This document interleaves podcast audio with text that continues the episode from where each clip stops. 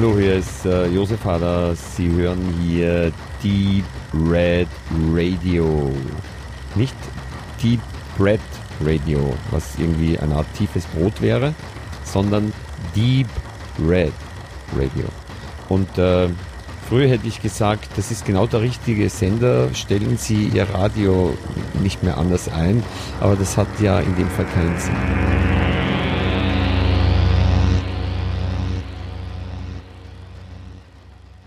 Das Jahr neigt sich dem Ende und wir kommen zur letzten Sendung des Jahres. Weihnachtlich, silvestrig wird es mit der 22. Sendung im Jahre 2019 und äh, bieten da auch nochmal ein, ein buntes Potpourri an, auch plus einem Weihnachtsfilm, damit wir auch den Festtagen etwas treu sind. Äh, wir müssen leider in diesem Bereich etwas christlich bleiben, also für alle, die Chanukka feiern, sei das einmal entschuldigt und auch das muslimische Weihnachtsfest äh, sei hier an der Stelle entschuldigt. Ähm, ja, mir wurde jetzt hier, Sie wissen alle vier anwesend heute, und man wurde gleich wieder mit Geschenken überhäuft. Ich habe zum Beispiel von Stefan äh, ein Buch bekommen, Ben Hur, das wollte ich nämlich schon lange mal lesen, weil ich ja die Filme sehr mag, also bis auf das schlechte Remake von Timo Beckmann-Beethoven und diese Telenovela-Fassung von ja der letzten Tagen jetzt hier. Äh, das Buch auf das als allererstes ein Copyright ähm, ja gegeben wurde seinerzeit eine interessante Geschichte also auch nicht nur in dem Buch selbst sondern um das Buch und seinen Autor, der aber damals schon tot war, als dieses äh, der Konflikt entstand. Aber das nur am Rande. Des Weiteren hat mich, äh, naja, nicht wirklich beschenkt, aber mitgebracht. Der Tobe hat mir endlich den Director's Cut von William Peter Blatty's The Exorcist 3, also eigentlich von Legion. Es geht mir um den Director's Cut, den ich unbedingt sehen will, nachdem ich das Buch gelesen habe und ich habe den halt noch nicht gesehen. Das wird noch mal eine Besprechung wert sein im ganz großen, also auch zusammen mit dem Exorzisten. Das wird dann was fürs nächste Jahr.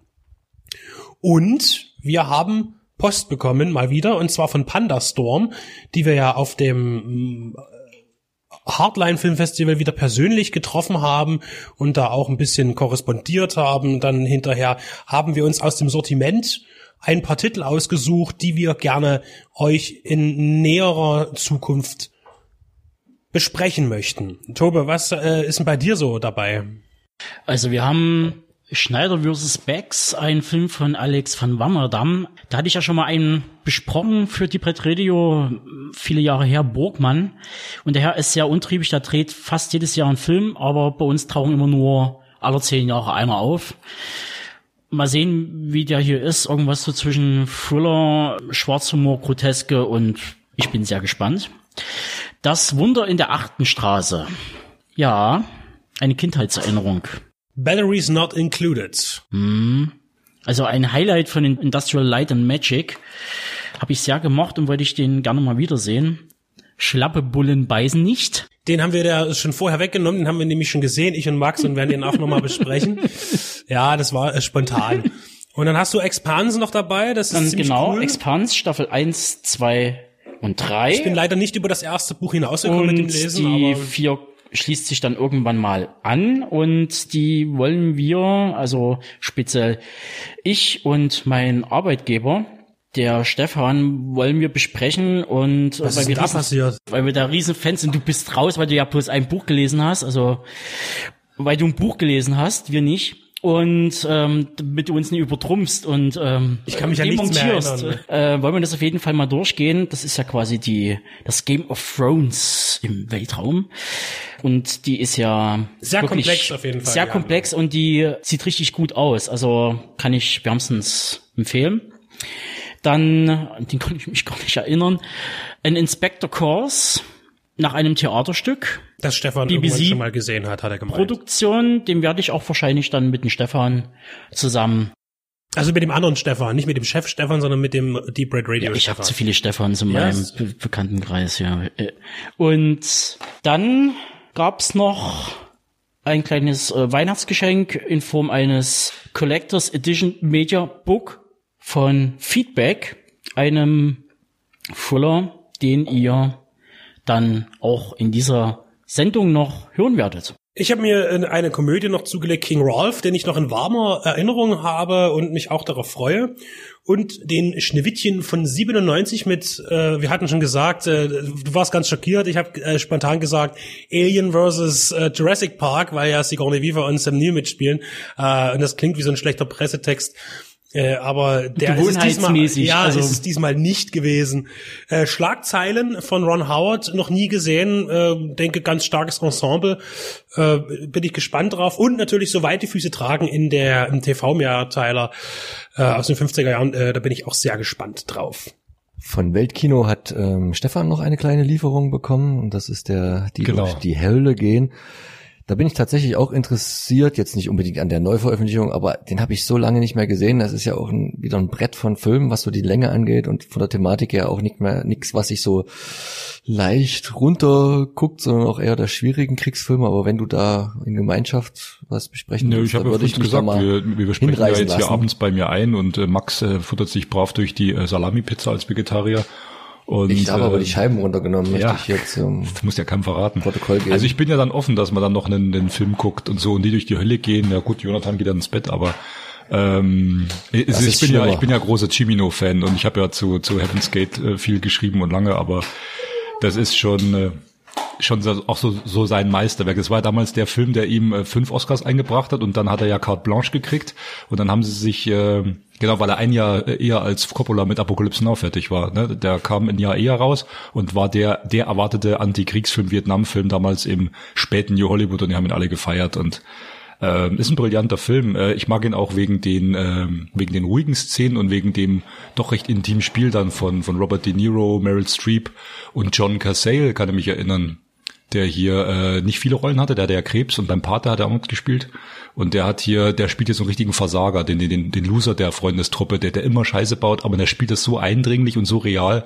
Das sind so diese, diese ruhigen, berührenden Momente in dem Film. Und da gibt's natürlich auch Krieg und große Szenen. Findest du den besser als Apocalypse Now, wenn man jetzt unbedingt find, vergleichen ich wollte? funktioniert anders. Apocalypse Now hatte ich ja letztens äh, nochmal länger drüber geschrieben, ist, ähm, ist, ist mystischer äh, dämonenhafter und albtraumhafter, wie wenn alle unter unter Drogen wären, so so diese dieses äh, das waren ja auch alle. Ne? Ja, aber die, diese dieses Trauma des Kriegs mit dieser mit dieser mit der Geistesverwirrung äh, wird in Apokalypse Now halt in, in, in tollen dämonischen Bildern äh, dann dann wieder gespiegelt. Das ist wie so eine Geisterfahrt in, in diesen Fluss rauf. Und die durch die Hölle gehen, finde ich halt reeller. Das ist, die kommen aus dieser Arbeiterstadt in den Krieg. Gibt da diesen berühmten Cut, werden einfach reingeschmissen, dann sind sie dem Fluss in Vietnam auf einmal, äh, wie der, der, der, der reale Krieg so so in dieses Leben so reinbricht und dann endet der Film ja auch relativ lange wieder zu Hause. Also eben, äh, ich finde den realistischer, mit, mit mehr Realität behaftet. Deswegen ist der vielleicht auch zugänglicher für viele als Apocalypse Now, kann ich mir vorstellen. Von wann ist der? Wie äh, der ist von 78 und Apocalypse Now war 79. Das erinnert mich halt immer an das Born in the USA von Bruce Springsteen, weil das, was an da ein, was an dem Lied eigentlich im Prinzip schildert, was ihm hm.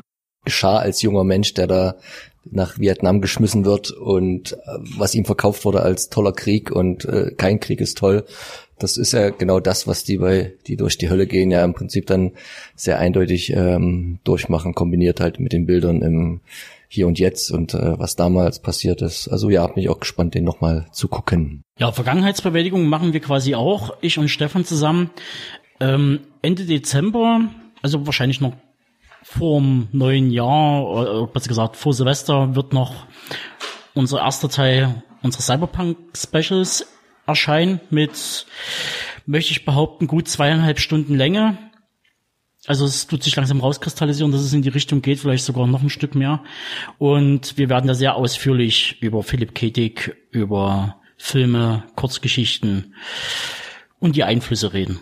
Und ich beende äh, die ja den den Running Gag des Jahres äh, sozusagen. Wir haben ja die Movies da wieder auf dem Tisch liegen. Es gab ja in letzter Zeit nur ein bisschen meinerseits Verwirrung, was die äh, äh, Jahreszahlen anging. Ich hatte einmal eine falsche Ausgabe dabei gehabt, ist aber auch Wurst oder sogar zwei oder drei. Aber wir werden dieses nun beenden ja, äh, aus, ich habe schon wieder August gelesen, aber es ist eine Ausgabe. So, Dezember 1988. Ähm, ja, auch wieder hier hätten wir Probleme. Wir, ich sehe Brustwarzen, also eine.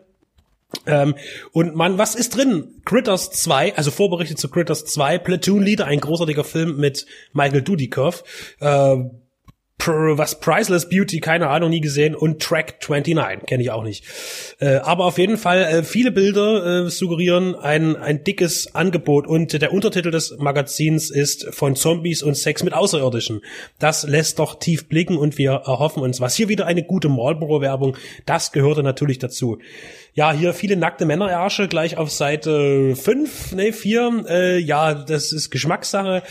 Ähm, ich lese einmal kurz die Hits, äh, die Top 10 im Kino in Deutschland. Ich und er auf Platz 1. Auf Platz 2 der Prinz aus Zamunda. Auf Platz 3 Red Heat oder wie die Tschechen sagen, Rot Horka. Horko, so rum. Ähm, auf Platz 4 Big. Ja, auch großartig. Presidio auf 5.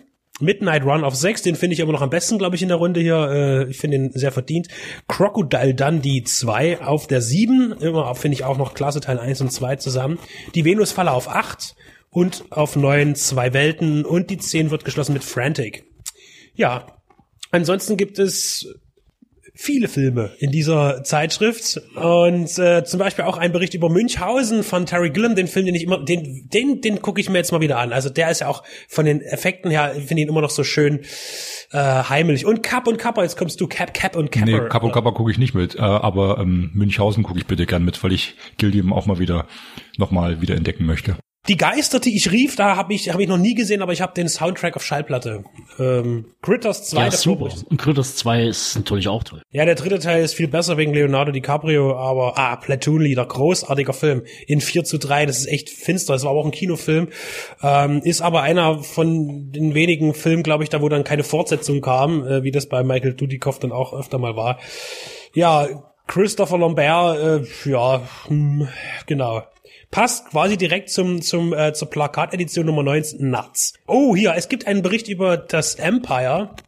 Also über diese Filmschmiede, die ja uns in den 80er Jahren mit wahnsinnig viel Trash, äh, mit gut gemachten Trash auch überschüttet haben. Äh, effektreiches Kino, zum Beispiel die Ghoulies, ja, ähm, aber auch, äh, also hier ist ein, ich denke, der Bericht ist toll, den werde ich mir auch mal durchlesen, weil hier äh, auch viel mit äh, viele schöne Bilder mit äh, praktischen Effekten drin ist. Auch hier Robot Jocks, wunderbarer Film. Oh, sehe ich da Reanimator? Ja, und From Beyond. Äh, hier wird viel. Es geht auch um den um den Gründer, Begründer diese dieses ähm, ja Labels. Äh, also Charles Band ist ja hier sehr stark verankert in, in dieser ganzen Produktionsfirma und ich, äh, da haben wir auch einige Filme in meiner Sammlung gefunden. Und natürlich, ein, das, das schenke ich dir dann vielleicht für die Toilette, ein, ein Poster von Sean Penn. Den habe ich übrigens letztens erst wieder in, in Gangster Squad gesehen und da sieht er echt übel aus.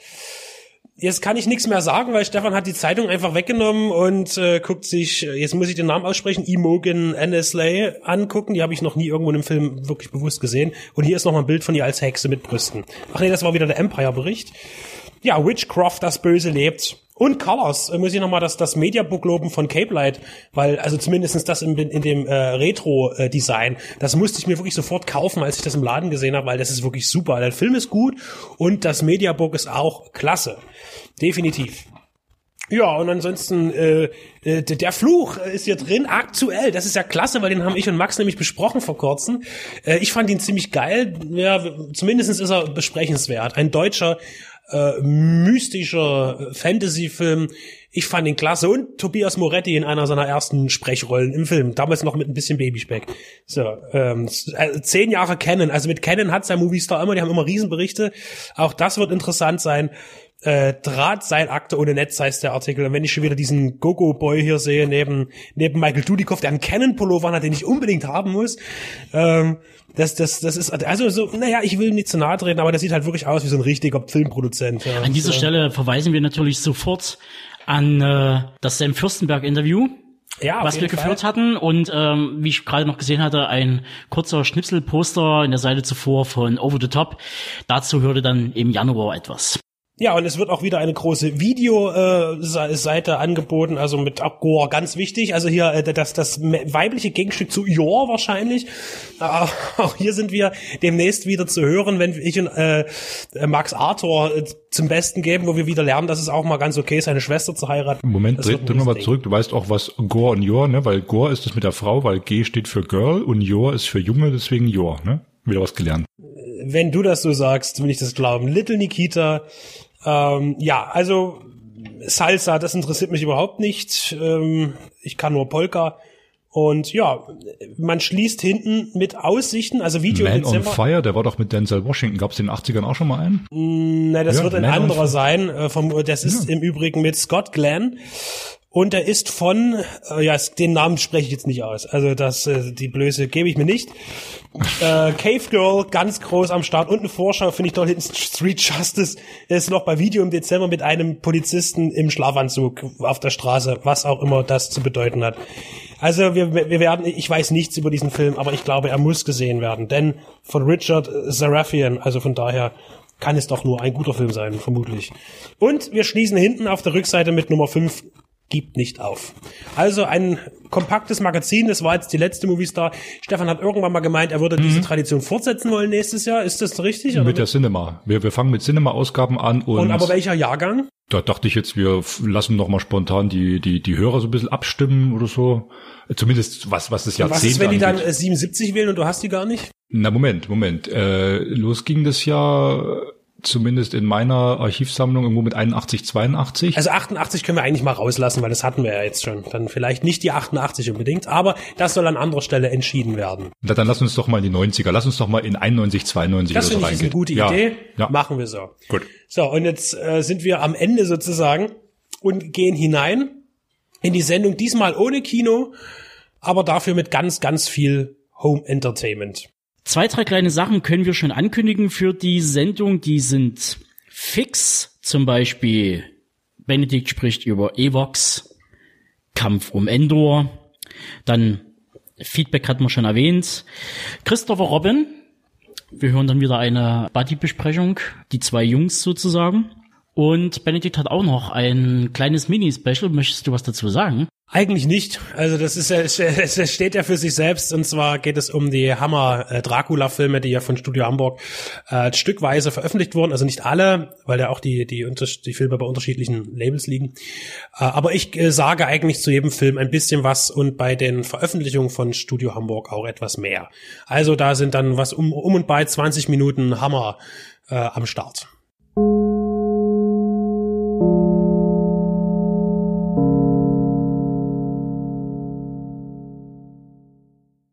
Die Franzosen holten sich 2018 mit Le Chant du Loup ihre variierte Interpretation der Reagan-Ära in die Kinos und Concord Home Entertainment präsentiert den Nach- oder wieder Kaltkriegsfilm mit dem internationalen Verleihtitel The Wolf's Call für die heimischen deutschen Abspielgeräte.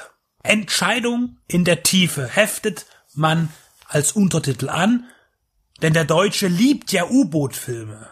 Das ist keine Einschätzung von mir, sondern des Marktes, denn Wolfgang Petersens Das Boot wird immer wieder zu den besten und wichtigsten deutschen Filmen gezählt und als solcher verehrt. Seine Berechtigung ist mir bewusst, sein Phänomen bleibt mir bis heute trotz mehrfacher Ansicht in verschiedenen Schnittfassungen verborgen. Die Isolation von überwiegend Männern in einer Stahlbüchse in dunkler Meerestiefe wurde immer wieder aufgegriffen.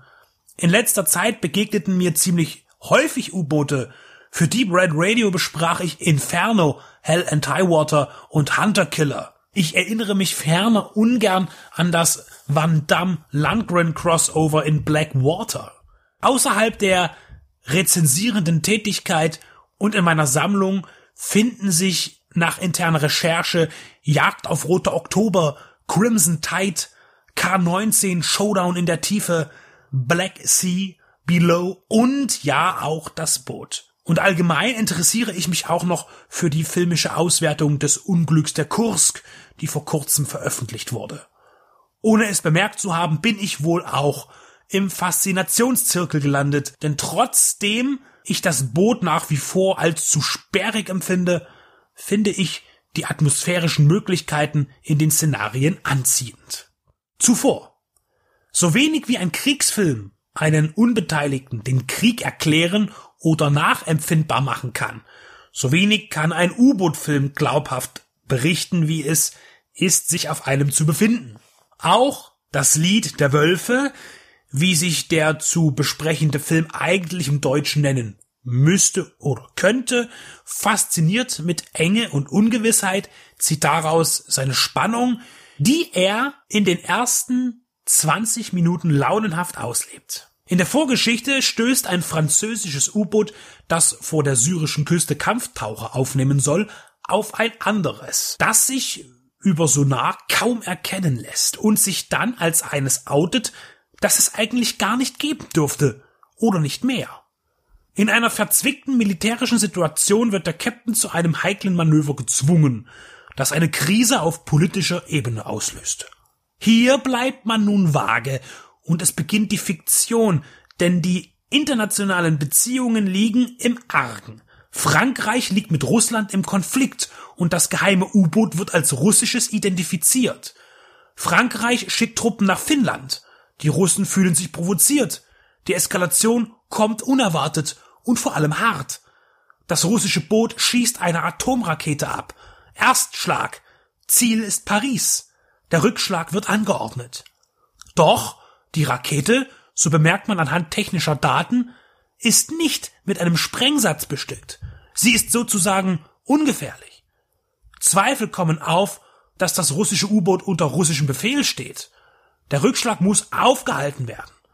Doch das ist nicht einfach, denn das Prozedere in diesem Ernstfall fordert, dass alle Funksprüche von außen zu ignorieren sind, denn sie könnten Feindpropaganda sein. Der nukleare Gegenangriff der Franzosen wird von einem U-Boot gestartet und nun gilt es direkten Kontakt aufzunehmen, vor Ort im Ozean, um eine Katastrophe zu verhindern. Darstellerisch ist The Wolf's Call ein Ensemblefilm. Omar Sy, Mathieu Kassovitz, Reda Kateb, François Civil, Jean-Yves Berthoulou. Eine Deutsche darf sich zwischen die französischen Mimen drängeln, Paula Bär. Die Schauplätze und Situationen sowie die Ausrichtung der Charaktere ändern sich häufig, dass der gut zweistündige Film eine angenehme Kurzweiligkeit für sich einnimmt.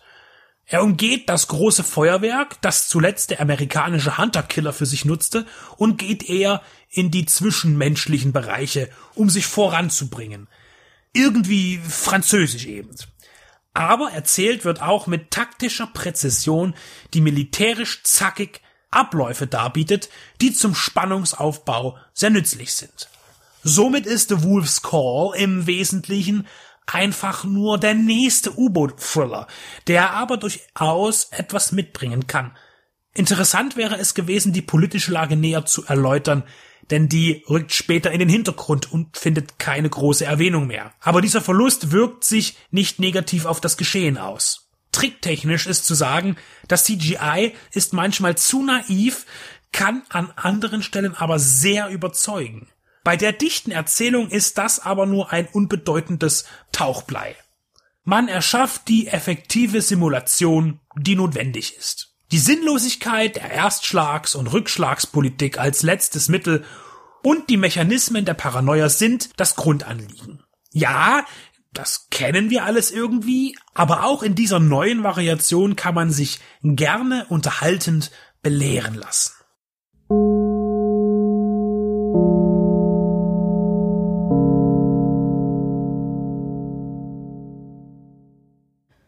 Es war einmal in Hollywood ein talentierter Regisseur namens Quentin Tarantino. Er erreichte es, acht Filme zu schaffen, die jeder für sich so einzigartig und immer mit tollem Cast und einfach Tarantinoesk sind, dass der Typ mittlerweile einfach alles machen kann. Egal. Und wenn es ein angekündigter Thriller über den berühmtesten Massenmörder Amerikas, Charles Manson ist, der sich dann später tatsächlich eher als Best Buddy Komödie entpuppt, was im Grunde aber auch nicht schlimm ist, mag man doch tatsächlich gern Brad Pitt und Leonardo DiCaprio die 160 Filmminuten zuschauen. Ich habe es bewusst vermieden, vor dieser meiner Rezension andere Kritiken zu Once Upon a Time in Hollywood zu lesen, wohl wissend, dass der Film unglaublich polarisierend aufgenommen wurde. Unter anderem mit zwei großen Vorwürfen. Der Film sei selbstgefällig und zu lang. Dazu folgende Gedanken. Wer, wenn nicht Tarantino, hat sich den Stand erworben, selbstgefällige Filme zu machen. Und sind nicht alle seine Filme irgendwie so, so, so leck mich? Ich wollte genauso sein, wie ich bin, mag mich oder eben nicht. Das Tarantino vorzuwerfen ist irgendwie albern. Und ja, der Film ist auch zu lang, aber ist das vielleicht nur das Haar in der Suppe? Endgame wird seltsamerweise diese Länge nicht vorgeworfen und ist ja doch exakt genauso lang. Übrigens, Once Upon a Time in the West, Spiel mir das Lied vom Tod, ist ebenfalls genauso lang. Tatsächlich bin ich etwa in der Mitte des Films beinahe eingeschlafen. Ich schaute minutenlang einem hochphilosophischen Dialog zu, geführt zwischen dem Bösewicht, dessen Namen ich mir nicht gemerkt habe, eine Rolle, die Rick Dalton spielt, welcher wiederum der Charakter DiCaprios ist. Ein alternder Schauspieler, berühmt durch eine Western-TV-Serie, nun lediglich als Schorge gecastet. Äh, Fun Fact an dieser Seite, DiCaprio hat bisher erst einmal einen Bösewicht gespielt, und zwar in Tarantinos Django. So viel also zur diffizilen Mehrschichtigkeit des Films. Kommen wir aber zurück zur einschläfernden Szene mit einem vermutlichen Schlüsseldialog zwischen einem Anta und einem Protagonisten einer fiktiven Szene in einer Hollywood-Fiktion und an den ich mich nicht erinnern kann. Doch just in dem Moment des Einschlafens vergisst DiCaprio, aka Rick Dalton, aka der Bösewicht, den auch immer spielt, sein Text und rastet total aus. Bang! Und schon ist man zurück im Film. Ganz ehrlich, für mich ist das gekonnt eingesetzte Zuschauermanipulation, die, so hintersinnig oder banal sie ist, bei mir wirklich gut ankommt und ein Schmunzeln hinterlässt. Wie übrigens der gesamte Film. Ich mag Once Upon a Time in Hollywood. Ich versuche wirklich verzweifelt etwas zu finden, das ich gegen den Film verwenden kann. Aber da gibt es schlicht nichts. Es ist tatsächlich alles drin, was ein Film haben muss. Neben gut angelegten Figuren, die nicht einfach in Held und Schurke geteilt werden können, sondern die gesamte Struktur viel komplexer angehen, gibt es eine ausgeklügelte Erzählweise, die viele Bezüge herstellt, reale Ereignisse geschickt mit Fiktionalem verwebt, Rücksprünge macht und Mini-Geschichten in die größere Erzählung einbettet und im Grunde ohne großen Plot auskommt, sondern die Kraft aus den Details zieht. So viele kleine Momente ziehen vor meinem inneren Auge vorbei, wenn ich zurückdenke, und sie werden mich noch eine ganze, ganze Weile beschäftigen. Leo und Brad spielen aber nicht nur Rick und Cliff, eigentlich persiflieren sie sich permanent selbst. Leo mit seinem ambivalenten Charakter, der ein Schauspieler ist, der schreit und weint und verunsichert ist, der stottert, der smart ist und, und, und. All diese Facetten kennen wir halt von ihm, also von Leo, dem Oscar-Preisträger.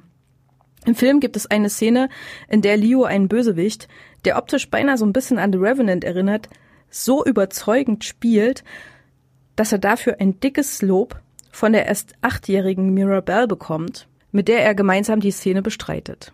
Bekannterweise spielte er erst einmal den Bösewicht, also Leo, während sein alter Ego Rick für nichts anderes mehr wert zu sein scheint höchstens vielleicht noch für den Italo-Western, die er zwar scheiße findet, also die Rick scheiße findet, aber schließlich fliegt er dann doch nach Italien, um vier Filme in einem halben Jahr zu realisieren. Once Upon a Time in Hollywood ist natürlich selbst schon eine Anspielung auf Sergio Leones bekannte Filme Once Upon a Time in the West und Once Upon a Time in America. Und so zieht sich das Meta, Meta, Meta, Meta immer durch und durch und bietet unglaublich beglückende Momente. Oft sogar erst im Nachhinein, wenn sich die Bezüge und Verknüpfungen so richtig offenbaren. Auch mit Brad Pitt ist mir eine Stelle besonders in Erinnerung geblieben. Cliff repariert eine Antenne auf dem Dach Rick Daltons, natürlich oberkörperfrei. Schmacht. Das schlägt seit Achilles und Troja mein kleines Mädchenherz ganz doll hoch. In dieser Szene übrigens beobachtet Cliff Sharon Tate, die im Nachbarhaus wohnt, und das ist dann auch der einzige Moment im Film, in dem Charles Manson zu sehen ist. Ich bin da übrigens nicht traurig, dass aus dem Manson-Thriller nichts geworden ist. Im Gegenteil. Die Idee, diese Geschichte im Vorfeld anzutriggern, bewirkt, dass man permanent die Ideen, die man selbst von Manson und den Morden hat, in den Film mit hineinträgt, besonders dann, wenn man Margot Robies permanentes überglückliches Lächeln als Sharon Tate sieht. Realität, filmische Fiktion und eigene Gedanken überlagern sich so dicht und fruchtbar, dass ich diesen Film für ein echtes Erlebnis halte. Allerdings sollte man sich sehr frei machen von jedweden Erwartungen, denn die wird Tarantino allesamt nicht erfüllen. Er serviert hier kein reichhaltiges Buffet, von dem man sich lediglich bedienen muss. Er erwartet, dass der Zuschauer mitarbeitet. Generell zum Schluss mag ich noch erwähnen, dass ich Tarantino für einen Strukturalisten und nicht so sehr für einen Erzähler oder Komiker halte. So sind alle neun Filme von ihm für mich auf der Strukturebene so unterschiedlich, wie es nur sein kann. Und bei der Frage, ob die Sujets jeweils zur gewählten Struktur passen, antworte ich gern mit Ja. Klar, das ist etwas für Leute, die intellektuell an Filme herantreten. Das ist wenig emotional oder affektiv. Und das muss man mögen oder eben aushalten. Dafür aber bietet der Schlussteil von Once Upon a Time in America in dieser Best Buddy Komödie oder Story genügend Body Horror Movie Momente, die schon so richtig in die Magengegend gehen. Fragt euch doch mal selbst, was wollt ihr eigentlich von Tarantino? Tja, also ich will unterhalten werden und das hat dieser Film Once Upon a Time in America eingelöst und vor allen Dingen über das eigentliche Kinoerlebnis hinaus.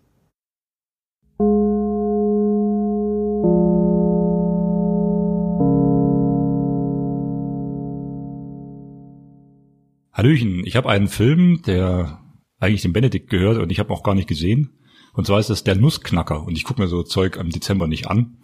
Und dieser, dieser Junge, der hier vorne drauf ist, der aussieht wie Macaulay Culkin, was er vielleicht ist oder auch nicht, der erinnert mich er ist als, es. Ja, aber der, der erinnert mich an die jugendliche Version von dem Typen, der immer so viel grinst in diesen 80er Jahren Filmen.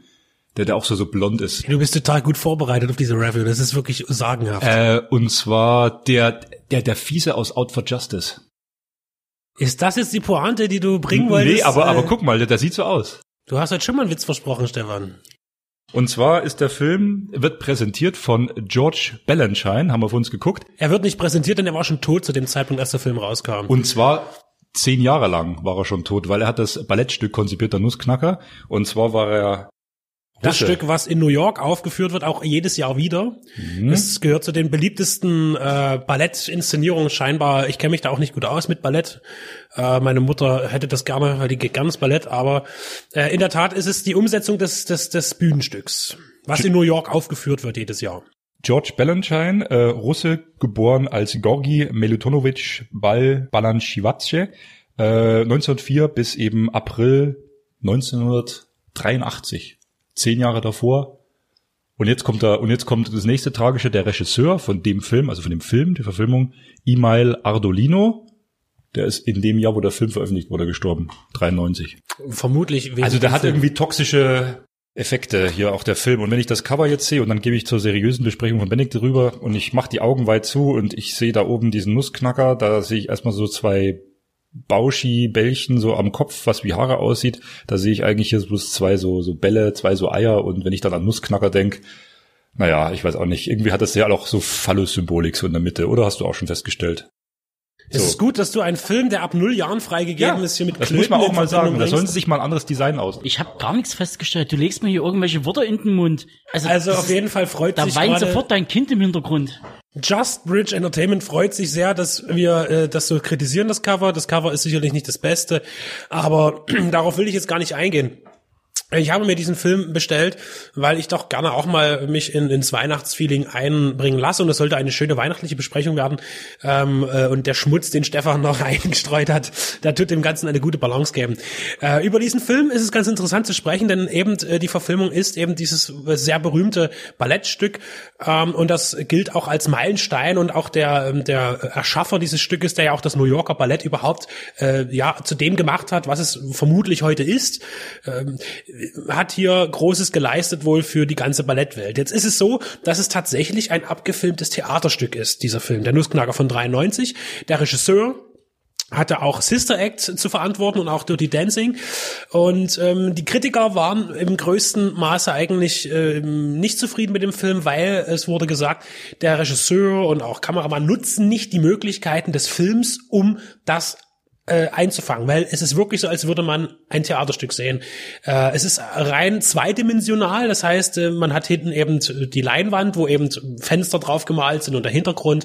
Und ja, es wird auch kein einziges Wort gesprochen in dem Film. Es gibt einen Erzähler, das ist äh, Kevin Klein, der auch eigentlich kurz bevor der Film veröffentlicht wurde, wieder rausgeschnitten wurde, die Stimme, weil nämlich der Vater von Macaulay Culkin, der auch sein Manager war, nicht zufrieden war damit und gesagt hat, hier, ähm, wenn der äh, hier Ich weiß nicht, was das Problem war mit dem Off von äh, Kevin Klein, aber der Vater wollte es nicht und hat auch gesagt, wenn das reinkommt, würde, äh, würde sein Sohn keine Werbung für den Film machen.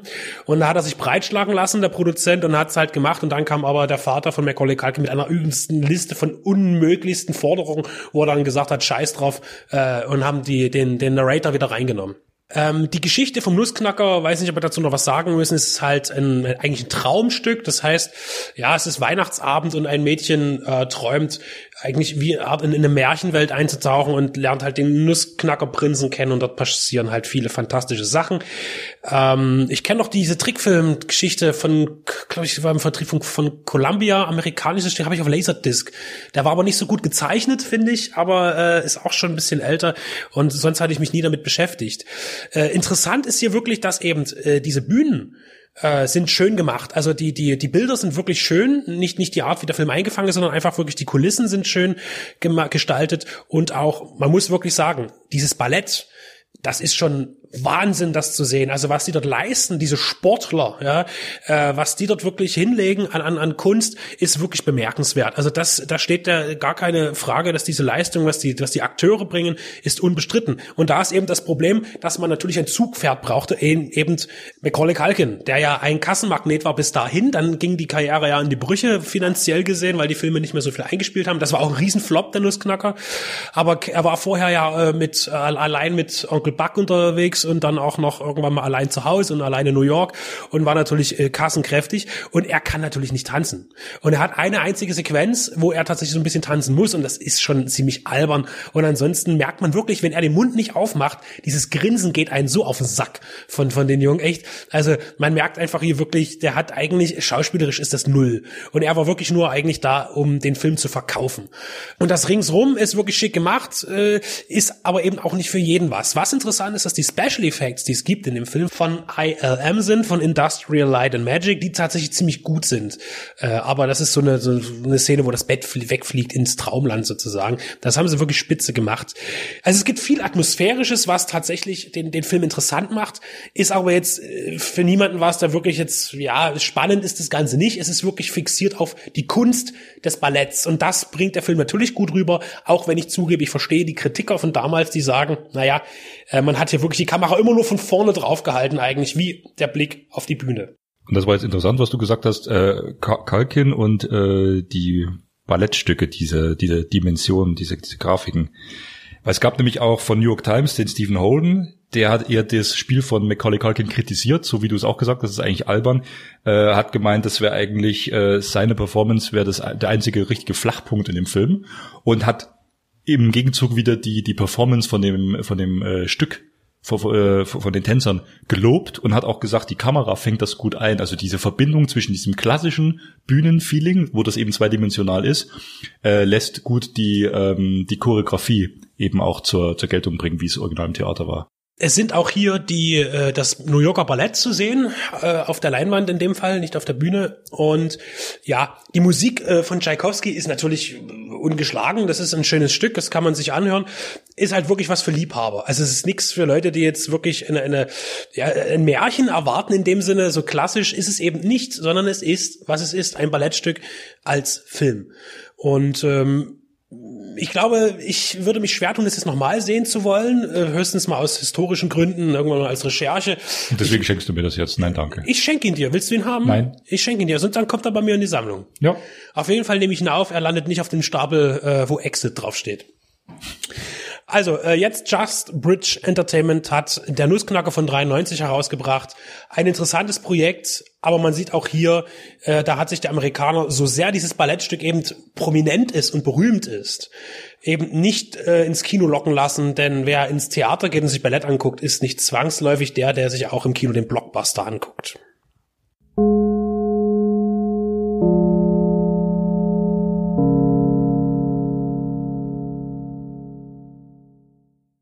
Filme, die als Dreh- und Angelpunkt eine Radioshow bzw. einen Radiosender auserkoren haben, sind nichts Neues. Wir denken da an das rebellische The Boat Red Rocked, zu Deutsch Radio Rock Revolution von 2009, gleichsam das 1997 veröffentlichte frivole sowie auch teilbiografische Private Parts Dirty Radio mit Howard Stern in der Hauptrolle oder um den Bogen zu Feed Feedback zu spannen, gäbe es noch Airheads von 1995. Darin kapert eine mittel- bis mäßige Rockband, bestehend aus Brandon Fraser, Steve Buscemi und Adam Sandler, einen ortsansässigen Sender, damit dieser deren Demo spielt.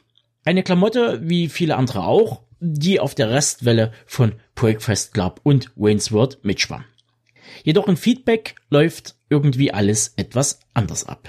Wir begleiten den kontroversen Late-Night-Talker Jarvis Dolan durch eine Nacht, die er so schnell nicht vergessen wird. Denn zwei Maskierte kapern sein Radiostudio und stellen Forderungen. Den Eindringling ausgeliefert, muss er seine Live-Sendung nach ihren Anweisungen zu Ende bringen. Die Lage verkompliziert sich zusätzlich, als sein alter Weggefährte Andrew Wild ahnungslos ins Studio platzt. Jedes falsche Wort kann für die Beteiligten tödlich enden.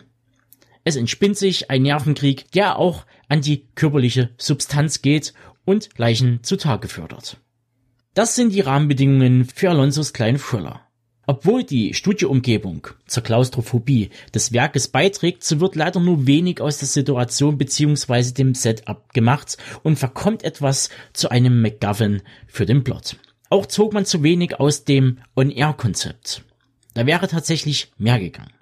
Alles in allem ist Feedback über weite Strecken ein konventioneller Thriller mit Cliffhanger und Kammerspielattitüde. Was genau damit gemeint ist, verrate ich jetzt hier nicht. Das müsst ihr schon selbst herausfinden, denn der Film lohnt, trotz seiner Formelhaftigkeit. Im Zentrum von Feedback steht Schauspieler Eddie Marson. Einige werden ihn kennen aus Filmen wie World's End, Atomic Blonde, den beiden Schaller-Verfilmungen von Guy Ritchie oder aus der TV-Serie Ray Donovan. Marson trägt den Film und er ruft die komplette Emotions- und Charakterpalette ab. Von A wie Arroganz bis V wie Verzweiflung. Und zwischen Reim blitzt die Schlitzohrigkeit der Figur Dolan durch. Alonso sorgt mit Feedback, seinem Langfilmdebüt, und einem guten sowie straffen Drehbuch, das er mit Alberto Marini schrieb, für einen kurzweiligen Psychothriller, der auch mit einigen Gewaltspitzen aufwarten kann, ohne diese aber explizit auszustellen. Man merkt, Marini versteht sein Handwerk. Zu nennen wäre da zum Beispiel Sleep Tight und der letztens erschienene Steig nicht aus von Christian Albert. Beide liefern solide Thrillerkost. Sicherlich bedient er sich noch ein wenig zu viel aus der Genreschublade, aber allein mit der kontroversen Auflösung der Geiselnahme bleibt Feedback im Gedächtnis und darf deshalb bedenkenlos weiterempfohlen werden. Seit 29.11. zu sehen auf DVD, Blu-ray, Mediabook sowie auch digital über Pandastorm Pictures.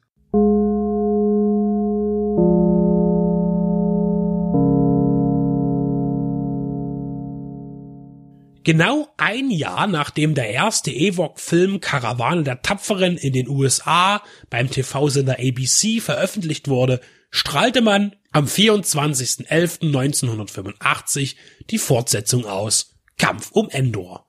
Die Handlung knüpft wenige Monate nach dem Ende des Happy Ends von Karawane der Tapferen an und geht sofort drastische Wege. Die Familie Tovani hat an ihrem abgestürzten Raumkreuzer gewerkelt und nun ist ihre Abreise nahe. Doch dann überfällt König Terak das Ewok-Dorf. Terak ist ein körperlich menschenähnliches Wesen mit einem monströsen Gesicht und seine Schergen sind von derselben Spezies, Statur und Visage. Mit Laserblaster Feuerkraft brennen sie die Heimat des Baumvolkes nieder, und auch Sindels Eltern und ihr Bruder werden zu Opfern und werden getötet. Sindel und Wicked, der kleine treue Ewok, versuchen zu fliehen, aber Teraks Schurken bekommen sie zu fassen. Und so werden sie zusammen mit anderen Ewoks in Teraks große Festung gebracht. Sindel und Wicked können dann aber doch fliehen und begegnen den ebenfalls schiffbrüchigen Noah im Wald, einem alten, grantigen Einsiedler, der seine Ruhe bedroht sieht durch ein Kind und einen Weltraumteddy. Doch er öffnet schnell sein Herz und wird eine neue Vaterfigur für Sindel.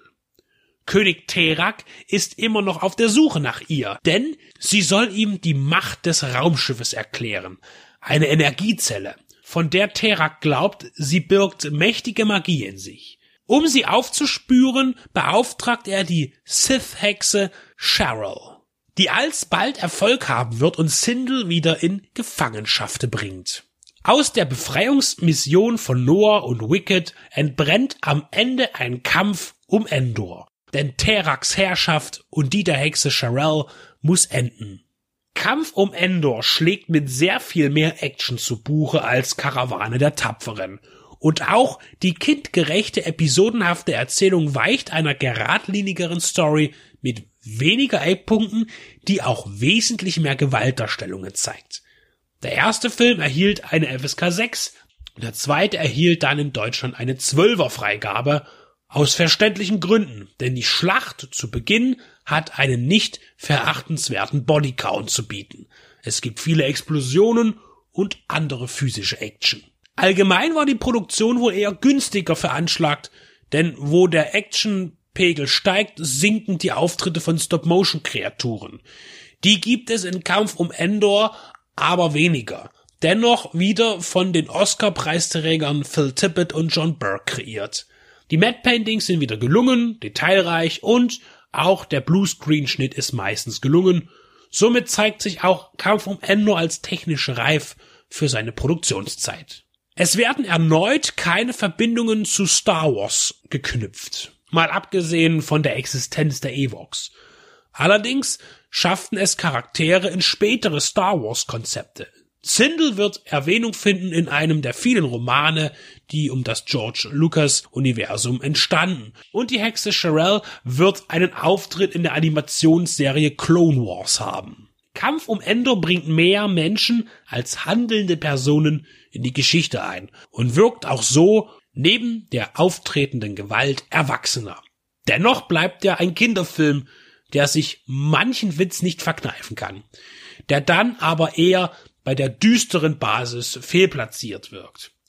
Das alberne Element ist der sich gefühlt in Schallgeschwindigkeit fortbewegende Waldflitzer Teak, ebenfalls ein pelziges Wesen mit längeren Haaren. Er steht in keiner verwandtschaftlichen Beziehung zu den Evox. Nachdem die Darsteller Eric Walker und Paul Gleason als Bruder und Vater von Sindel gleich nach wenigen Momenten ausscheiden, die Mutter bekam erst gar kein Gesicht, man sieht nur ihren Rücken, bleiben noch Aubrey Miller und Warwick Davis vom alten Cast übrig. Sherelle wird von Sean Phillips gespielt, die kurz zuvor als Reverend Mother Gaius Helen Mohiam in Dune zu sehen war. Und die Rolle des Noah übernahm Wilford Brimley, der im selben Jahr im Kino im wundervollen Science-Fiction-Drama Cocoon spielte. Für ihn wurde der Production Designer Joe Johnston wichtig, denn mit ihm zusammen drehte er seine Szenen als Regisseur. Für Johnston ist es die erste, wenn auch ungenannte Regiearbeit. Mit den eigentlichen Regieduo, den Brüdern Ken und Jim Reed, soll er keine gute Verbindungen am Set gehabt haben. Die beiden jungen Weeds werden später als Drehbuchautoren die Figur des Riddick erfinden, der erstmals in Pitch Black von Vin Diesel dargestellt wird. Der Sohn vom legendären Elmer Bernstein fällt mit seiner Vertonung in Kampf um Endor mehr auf, ist der Score doch aggressiver, entsprechend der gesteigerten Rasanz der Vorkommnisse. In Interviews mit Cast und Crew wurde immer mal wieder gesagt, dass ein dritter Ewok-Film fest geplant war, aber letztlich blieb es bei den beiden Star Wars Spin-offs, die einen ganz eigenen Charakter haben im Vergleich zu den Star Wars Filmen, obwohl sie die gleichen Themen bedienen. Der Kampf gegen das Böse in ähnlicher Kulisse. Und zugleich ist Star Wars auch wieder weit von den Ewok-Filmen entfernt. Und so sollte es wohl auch sein.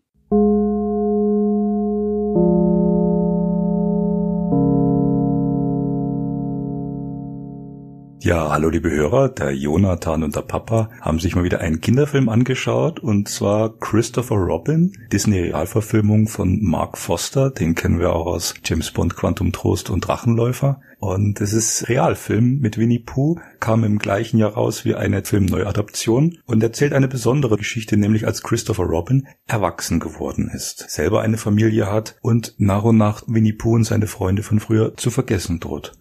Ich finde, es war ein kühler Film teilweise, nicht so kunterbunt und fröhlich wie die klassischen Disney-Trickfilme mit Winnie Pooh, wobei man da sagen muss, dass die auch im Vergleich zu manchen Disney-Filmen schon relativ reduziertes britisches Flair hatten. Also es waren sehr einfache Filme, liebevoll und klassisch erzählt und gezeichnet, aber ohne allzu großes Feuerwerk oder Trickeffekte, wie man das bei manchen Disney-Produktionen gewohnt war basierend auf den Charakteren unter anderem von A.A. Milne, den beliebten Kinderbüchern, hat man doch aber hier, wie ich finde, eine sehr vorlagengetreue neue Interpretation geschaffen, die den besonderen Geist von Winnie Pooh in diesen Geschichten atmet und durchaus eine willkommene Abwechslung darstellt zu manch anderem Disney-Spektakel. Der Jonathan erzählt euch ein bisschen seine Eindrücke auch aus dem Film. Wie hat dir denn dieser neue Film gefallen und hat dir der Film besser gefallen als die klassischen Trickfilme, die wir früher angeschaut haben? Ja, der hat mir besser gefallen, weil es real aussah. Der Winnie Pooh und seine Freunde, die sahen so echt aus wie echte Tiere. Es waren keine Zeichentricktiere. Sie sahen aus wie echte Tiere, die es auch bei uns in der Natur gibt. Ja, dass sie sprechen können, das sieht schon etwas komisch aus, wenn das jetzt in Wirklichkeit passieren würde. Und wie ist das mit den Farben?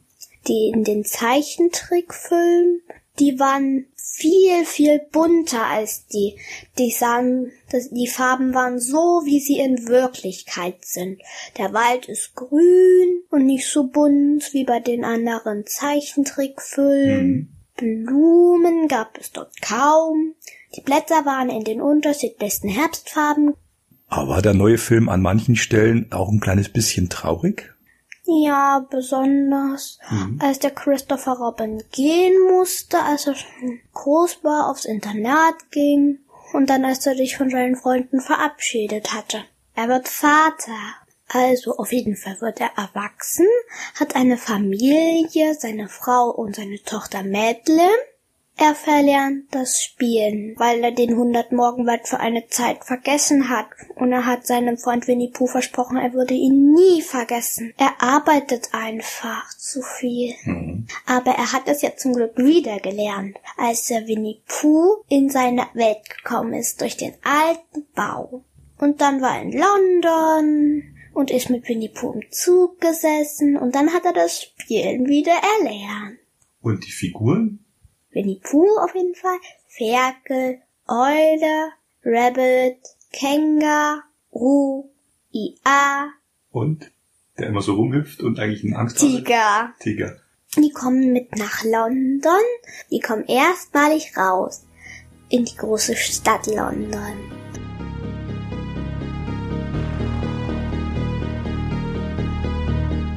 Hallo, hier ist der Benedikt von Deep Red Radio.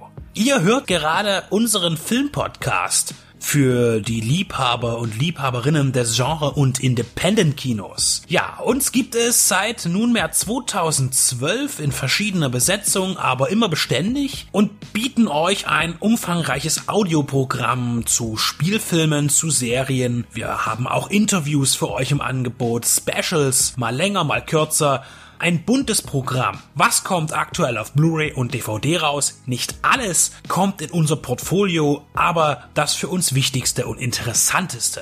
Schlechte Sachen, gute Sachen, was lohnt sich, was nicht und was kommt im Kino. Auch das haben wir im Auge, auch wenn wir nicht immer ganz aktuell sind und alles abgrasen. Wir kommen zu Wort zu den Sachen, die uns interessieren und hoffentlich auch euch. Besonders auch Randerscheinungen sind uns wichtig, Low-Budget-Filme und darunter. Filmkritik und Analyse sollen nicht Langeweile bedeuten, sondern auch ein bisschen Spaß machen. Und wir bemühen uns, stetig Information und Unterhaltung zusammenzubringen. Ob wir es nun alleine tun, in Einzelbesprechungen oder aber gemeinsam in unseren Shows. Wir berichten auch gerne vom großen Rummel auf den Filmfestivals, Sehen konnte man und wird man uns auf dem Cinestrange Cineways Filmfestivals, auf dem Fantasy Filmfest der Journale oder dem Hardline Kino Extrem. Vor unseren Mikrofonen unterhielten wir uns mit John Landis, John Glenn, Sam Furstenberg oder auch John Huff. Des Weiteren auch Darstellern wie Charles Rettinghaus, Toby Jones, Dieter Laser oder Klaus-Theo Gärtner. Beziehungsweise auch Menschen, die hinter dem Ganzen stehen, Label- und Programmchefs. Wir möchten auch in der Zukunft mehr mit Gastautoren kooperieren oder mit kollegialen Blogs gemeinsame Sache machen. Dazu könnt ihr euch gerne bei uns melden, wenn ihr mitmachen wollt oder selber einen Podcast habt oder einen Blog und Interesse an einer Interaktion habt.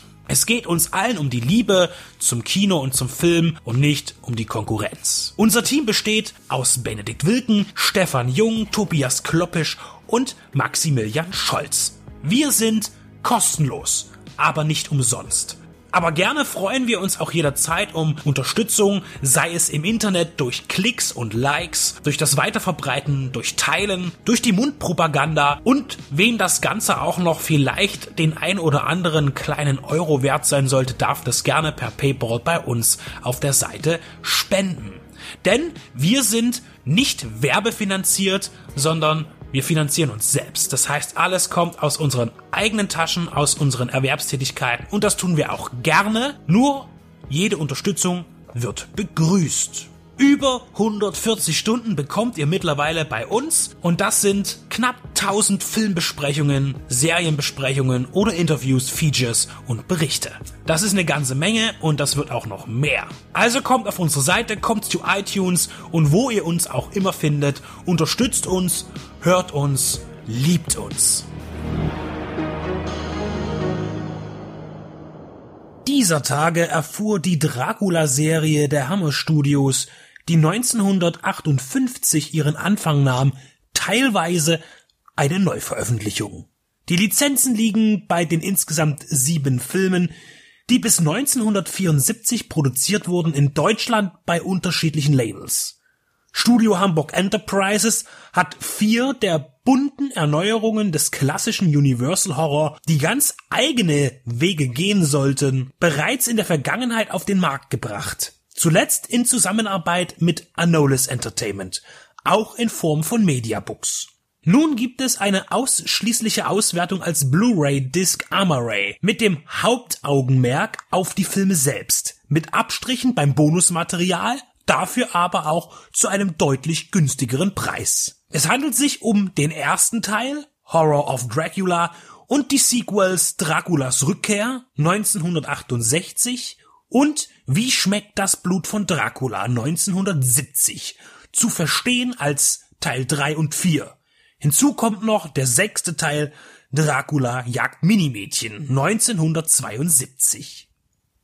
In allen genannten spielt Christopher Lee den Blutsauger. Er tat es bis auf den letzten Part, die sieben goldenen Vampire, in allen Fortsetzungen. Nicht unerwähnt bleiben darf die 1960 entstandene Hammerproduktion Dracula und seine Bräute, der zwar mit Peter Cushing als Van Helsing besetzt war, aber nicht mit Christopher Lee. Und obwohl auch im britischen Originaltitel der Name Dracula vorkommt, so tritt er im Film nicht auf, sondern ein anderer Vampir namens Baron Meinster. Dieser erste filmische Anhang nach dem Original wird somit nicht zum offiziellen Kanon dazugezählt. In diesem fliegenden Überblick werden hauptsächlich die Studio Hamburg Präsentationen behandelt, denn diese wurden Deep Red Radio als Ansichtsexemplare vorgelegt. Der Reboot von Dracula der Hammer Studios veränderte die Geschichte um die literarische Figur von Bram Stoker immens und wich deutlich vom Roman ab. Der junge Mann, der nach Transsilvanien reist und auf den Grafen stößt, ist kein Anwalt, der Grundstücksverträge im Gepäck hat, sondern einer, der vorgibt, die Bibliothek des Schlossherren zu katalogisieren. Ein Vorwand, denn er, der weit angereiste, weiß, wer und was Graf Dracula ist und will ihm im Auftrag von Dr. Van Helsing töten. Inhalte sind Schall und Rauch. Und das bezeichnet es tatsächlich sehr gut. Denn das, was die Hammerproduktionen in den Vordergrund setzen, sind urige Kulissen, schaurige Blickwinkel und Attraktionen in Farbe. Was übrigens nicht bei jedem gut ankam. Man befürchtete, dass die Farbfilme nicht die Atmosphäre entwickeln könnten wie die schwarz-weiß Universal Dracula Filme. Das Original von 1931 mit Bela Lugosi samt seiner fünf Fortsetzungen.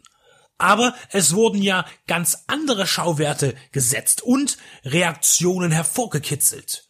Zum ersten Mal gab es Blut zu sehen. Für heutige Verhältnisse natürlich ein lächerlicher Tropfen auf den Splattersee der Gegenwart. Aber es strahlt rot und das war was Ende der 50er Jahre. Dracula wird von Van Helsing, der das missglückte Attentat durch den wir springen und spoilern mittlerweile toten Bibliothekar zu einem befriedigenden Ende bringen möchte, im Kampf auf seinem Schloss dem Sonnenlicht zugeführt und er zerbröselt effektvoll zu Staub. Aus Kostengründen verließ die Handlung in der Originalfassung Osteuropa nicht, da man eine Überfahrt nach London als zu kostspielig einordnete. Die deutsche Synchronfassung macht da ihr eigenes Ding und verschiebt die Orte des Geschehens, was aber keine Auswirkungen auf Stimmung und Atmosphäre hat. Horror of Dracula war ein Erfolg und Erfolg macht hungrig, aber scheinbar erst nach zehn Jahren, denn das offiziell erste Sequel mit Christopher Lee erschien erst 1968. Lee war groß und schlank und sein Auftreten hat meistens etwas Erhabenes. Er flößt Respekt ein und das Cape stand ihm gut. Damals und später auch noch als er weitere grimmige Umhangträger performte, sei es Count Dooku in Star Wars oder Saruman in den Herr der Ringe Filmen. Auch wenn die Themen platt waren, so hatte er einen Anspruch, was das Drehbuch angeht. So heißt es zumindest. Allerdings gehen die Meinungen von Zeitzeugen da auseinander. In Blut für Dracula spricht Lee kein einziges Wort. Angeblich, weil er mit seinem Text nicht einverstanden war, der ihm zu dünn erschien wenn das tatsächlich die Wahrheit ist, so muss er seine Ansprüche dann stark gesenkt haben. Denn in Draculas Rückkehr, Dracula has risen from the grave, Teil 3 in dem Sinne, sind seine Worte auch nicht so elegant oder von Weltklasse geprägt. Am Ende von Blut für Dracula wird der Titelantagonist in einem eisigen See versenkt, nachdem seine Asche durch Blutzufuhr eine Personifizierung zuließ, eine Wiederauferstehung. Dort, im gefrorenen Bergsee, ruht er ein Jahr lang, bis er durch einen unglücklichen Zufall aus seiner Winterstarre erweckt wird und sofort zu alter Stärke gelangt. Das vermeintliche ewige Grab in den Bergen bringt aber keine Ruhe, in das Dorf im Tal.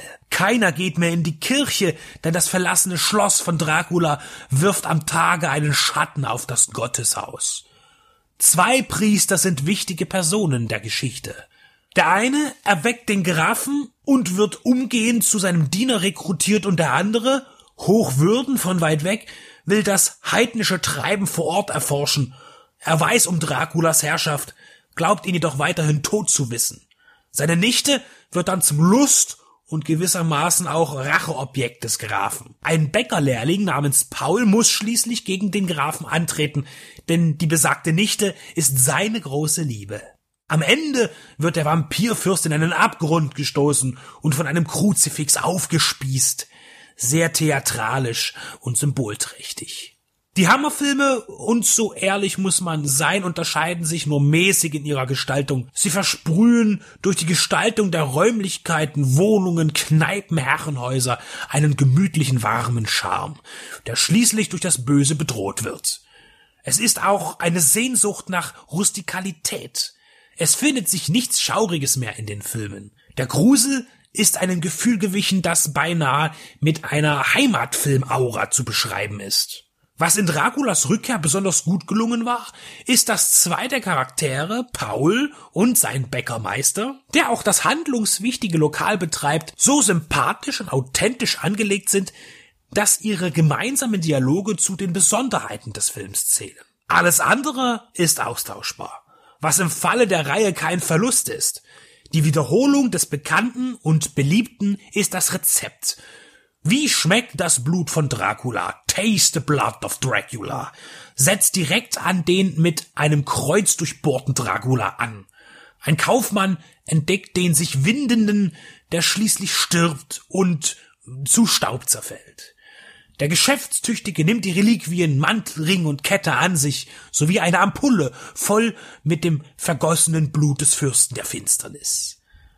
Ein Taugenichts namens Lord Curtley lässt ein paar konservativ wirkende Herren, die aber auf der Suche nach moralisch verwerflichen Abenteuern sind, diese Hinterlassenschaften zu erwerben, damit er bei einer schwarzen Messe Dracula beschwören kann. Als das Ritual mutmaßlich misslingt, nachdem Curtley das Blut Draculas getrunken hat und zusammenbricht, überlassen die drei Herren ihm seinem Schicksal. Aus dem Leichnam Curtleys verwandelt sich die Reinkarnation Draculas, der sich der feinen Gesellschaft annehmen will und sie durch ihre Kinder, die er in seinen Bann zieht, töten lässt. Wieder anbei steht eine zarte junge Liebe, die an dem grausamen Ereignissen zu zerbrechen droht. Und der junge Liebhaber muss für seine Angebetete streiten. Am Ende natürlich gegen Dracula persönlich. In London direkt verortet schreitet man zwischen peinlichen Konservatismus, Heuchelei und Okkultismus.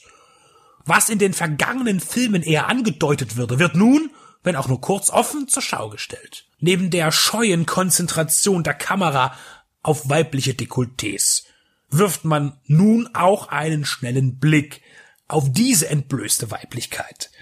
Das Frauenbild ist abermals nicht bejubelnswert, aber in den 60er Jahren störte sich daran offen niemand oder es verkaufte sich einfach gut, denn als Produzent fungierte eine Frau, Ada Young, die es nicht störte oder stören durfte, dass die Damen hier willensschwach sind, naiv und leicht einzuschüchtern sind. Christopher Lee erfährt als Dracula am Ende seine wohl unspektakulärste Vernichtung. Sie ist zwar effektvoll umgesetzt, aber letztlich fällt er nur von den Eindrücken eines Kirchenschiffes ohnmächtig von einer Empore auf den Altar und zerfällt natürlich zu Staub. Die Liebe gewinnt, auch wenn der Bodycount erheblich war. Die Motive bleiben die gleichen und auch die Methoden. Dracula lässt andere für sich arbeiten und bevorzugt junge, attraktive Frauen, um seine Taten umzusetzen. Zunehmend fungiert Dracula nur als Randfigur, aber er ist auf dem Plakat das wichtigste Verkaufsargument. Es folgte, wie sein Vorgänger 1970 entstanden, Dracula, Nächte des Entsetzens. Zunächst ist die zu erzählende Geschichte noch einmal Ende des 19. Jahrhunderts platziert. Dracula, dessen Überreste immer noch auf dem Altar herummodern, wird von einer blutkotzenden Fledermaus reaktiviert und geht seinem fremdzerstörerischen Nachtwerk nach, bis er am Ende einen brennenden tiefen Fall von einer Zinne wieder zum Opfer fällt. Ganz so erfolgreich war der fünfte Versuch dann wohl nicht mehr, denn der sechste Dracula jagt Minimädchen wurde 1972 stark verändert. Der Gothic Horror hatte ausgedient und man versuchte ein Crossover mit dem Musical Hair. Einen direkten Übergang, wie in den letzten Filmen, gab es nicht. Das Ausgangsszenario poltert in den Film hinein und man glaubt etwas verpasst zu haben. Auf einer außer Kontrolle geratenen Kutsche ist Dracula in einen wilden Faustkampf verwickelt mit einem alten Bekannten, Lawrence Van Helsing. Nicht nur ein neues, frisches Outfit war der Plan für das Projekt Wiederbelebung, sondern auch verloren gegangene Gesichter. Peter Cushing kehrt als Van Helsing zurück zum Dracula Hammer Franchise.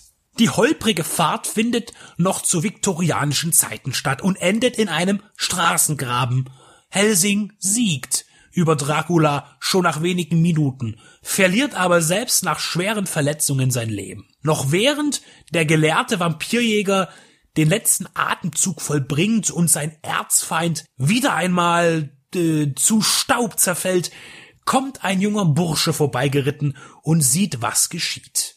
Er nimmt den Ring Draculas an sich und setzt wenig später bei der Beerdigung von Van Helsing nicht unweit dessen Grabes die Asche Draculas in ungeweihte Erde bei. Er verfolgt einen finsteren Plan, der ihm aber wohl selbst noch nicht ganz aufgeht. Der Ring verleiht ihm anhaltende Jugend und siehe da ein Flugzeug. Es ist 1972 und der junge Mann ist immer noch einer. Aber nicht nur er allein ist geblieben, wie er war, sondern auch Van Helsing. Peter Cushing, ungealtert, verkörpert nun Lorimar Van Helsing, den Enkel von Lawrence Van Helsing.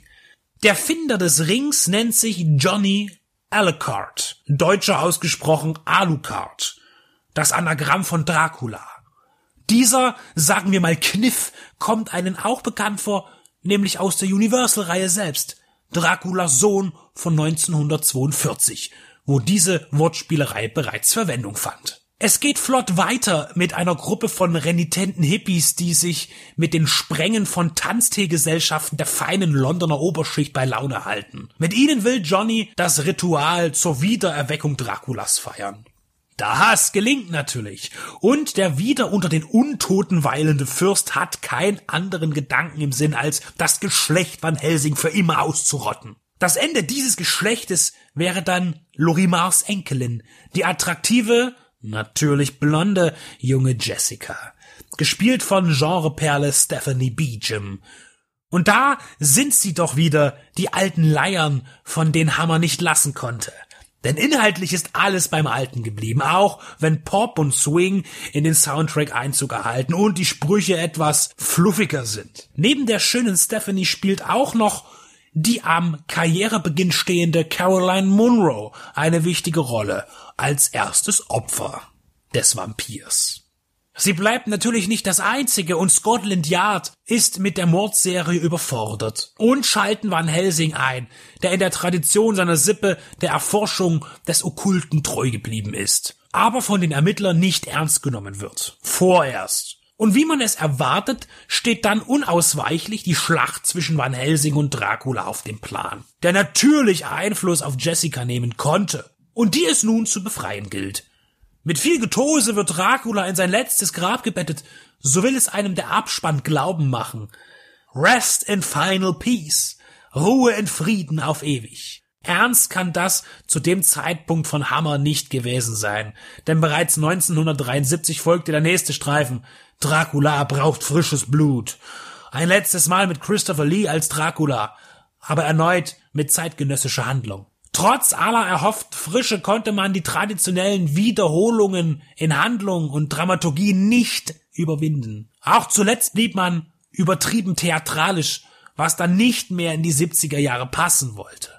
Das New Hollywood hat ganz anderen Horror in die Kinos gebracht, wesentlich subtiler und vor allem furchteinflößender. Sei es der Exorzist oder Rosemary's Baby. Und was die immer blutiger werdenden Hammerfilme anging, so konnten sie nicht mithalten mit der Drastik, die Texas Chainsaw Massacre sprechen ließ. Oder The Last House on the Left. Auch wenn diese beiden Vertreter nicht besonders blutig waren, sondern eher krass in der Herausforderung von Angst waren. So darf man auch Herschel Gordon Lewis nicht vergessen, der bereits Anfang der 60er Jahre richtig blutigen Horror inszenierte, bis er 1972 mit The Gorgor Girls zu seinem künstlerischen Finale gelangt war. Aber mit Texas Chainsaw Massacre wurde die Nische verlassen und der klassische Horror trotz aller gut gemeinten Variationen hatte erstmal ausgedient.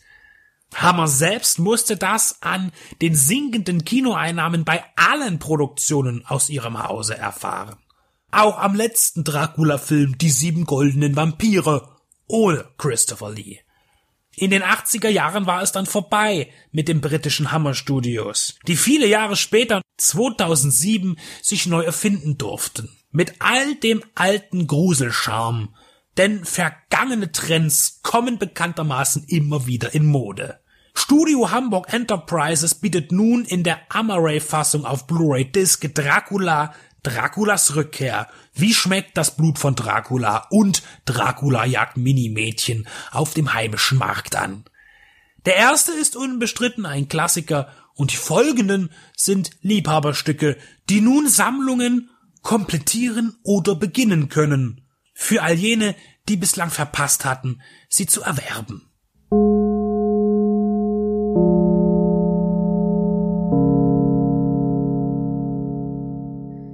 Am 23.11. ist Franco Nero stolze 78 Jahre jung geworden und zu seinen Ehren oder mehr oder weniger auch aus dem Zufall wegen haben Benedikt und ich uns einen Film angesehen und ich werde ein bisschen ausholen.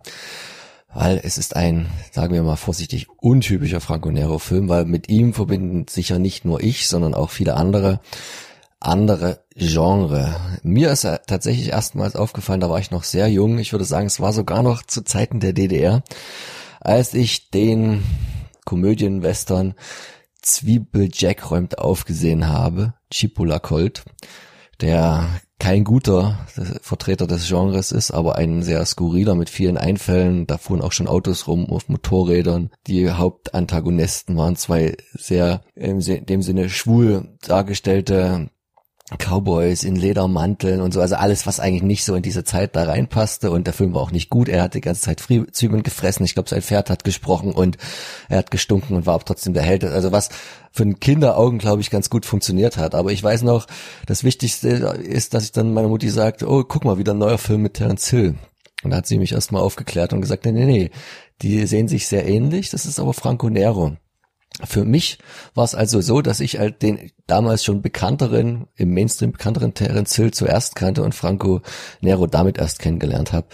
Schauspielerisch war es ein bisschen andersrum, auch wenn Terence Hill der Ältere ist, hat Franco Nero erst äh, in diesem Western-Genre, was ja damals in den 60er Jahren groß rauskam, die ersten größeren Gehversuche gemacht, gemacht, während ja äh, Terence Hill erst noch so ein bisschen im Heimatfilm zu Hause war, italienische Serien, dann so ein bisschen über Winnetou Euro-Western reinkam, aber diese ganz populären, harten, neuen Italo-Western, nämlich Django, was ja auch einer der ersten großen war, mit Franco Nero, da hat er eher so das Feld vorangeführt. Er hat diese Rolle ja später dann nochmal gespielt in diesem Djangos Rückkehr, was ja dann eher Rambo gewesen ist in 80er Jahren, auch ein Kind seiner Zeit.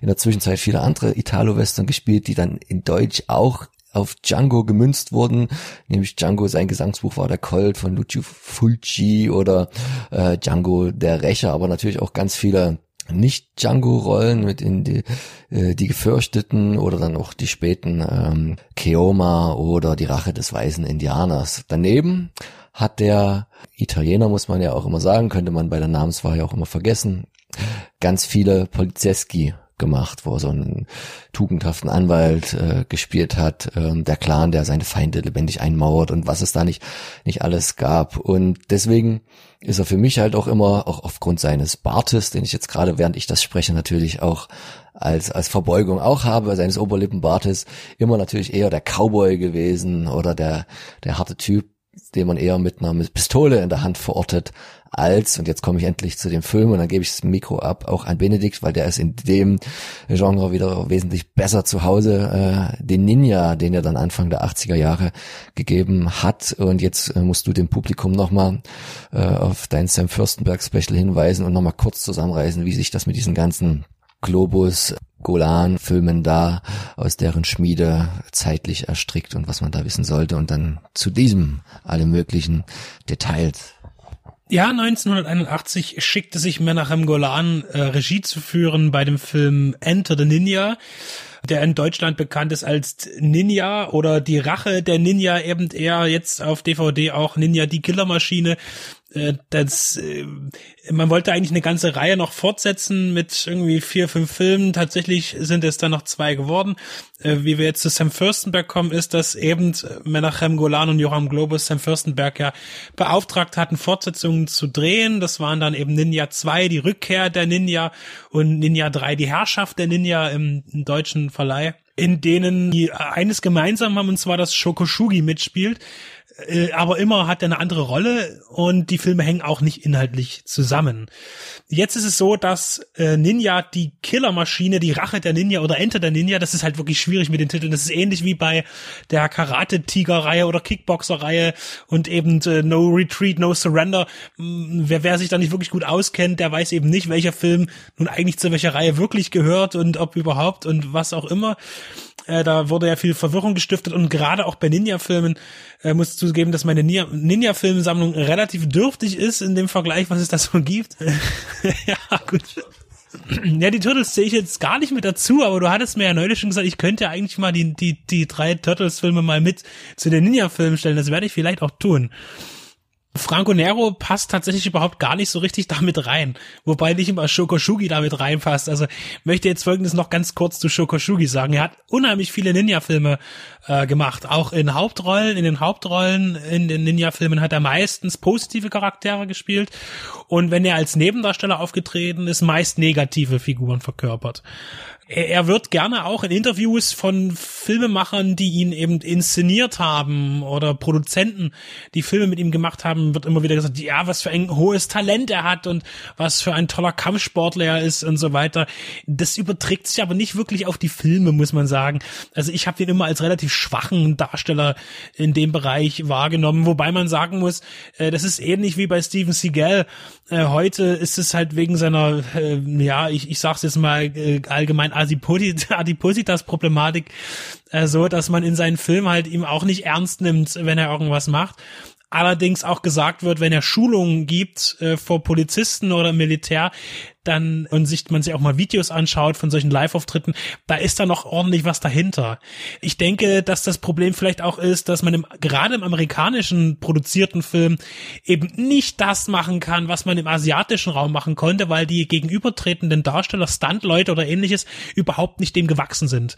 So eben auch Jet Li, der extra im amerikanischen Sektor dann langsamer kämpfen musste, damit überhaupt die amerikanischen Stuntmen mitkommen und die Kamera überhaupt äh, da auch mitkommt kommt bei dem, weil man viele Sachen gar nicht erkennen würde, die da in diesen kampfsportlichen Äußerungen da zu sehen sein müssten. Und äh, es wirkt eben immer so ein bisschen wie eine schlecht gespielte Zeitlupe bei Shokoshugi in all seinen amerikanischen Filmen oder die von Amerikanern produziert wurden. Und er spielt hier die kleinere Rolle, angeblich seinen ersten amerikanischen Hauptauftritt, sagt man gerne, aber Franco Nero bleibt der Hauptdarsteller. Äh, zur Story kann man sagen, ja, es ist wie üblich also Franco Nero als westlich geprägter Mensch macht eine Ausbildung, also macht seinen, sein Bachelor im, im Ninja-Wesen, im Ninitsu und wird dann eben aus Japan entlassen, fliegt auf die Philippinen, um einen alten Kumpel zu treffen, mit dem er mal irgendwann im Krieg war. Und die beiden Veteranen freuen sich, sich wiederzusehen. Und hat nun dieser Freund ein Grundstück, das wiederum von einem bösen Mann äh, einverleibt werden soll er weigert sich und bekommt natürlich da die Rechnung serviert und muss sich gegen eine Armada an finsteren Handlangern zur Wehr setzen. Und da ist es natürlich gut, dass gerade der frisch gebackene Ninja-Meister da ist, um ihm zu helfen. Selbstverständlich ist der Oberbösewicht nicht klein beizukriegen und bestellt sich selber einen Ninja aus Japan und da kommt eben äh, Shokoshugis Charakter, der schon von vornherein mit Franco Nero befeindet ist. Ich nenne jetzt mit Absicht nicht die Namen der Charaktere, weil ich mir die nicht gemerkt habe. Äh, das ist auch nicht weiter schlimm. Ja, das ist so die die die Grund äh, die Grundthematik und da lässt sich natürlich, das ist das, das ist einfach nur ein Vehikel für Aneinanderreihung von Action. Action muss man jetzt sagen, gibt's in dem Film nicht wirklich.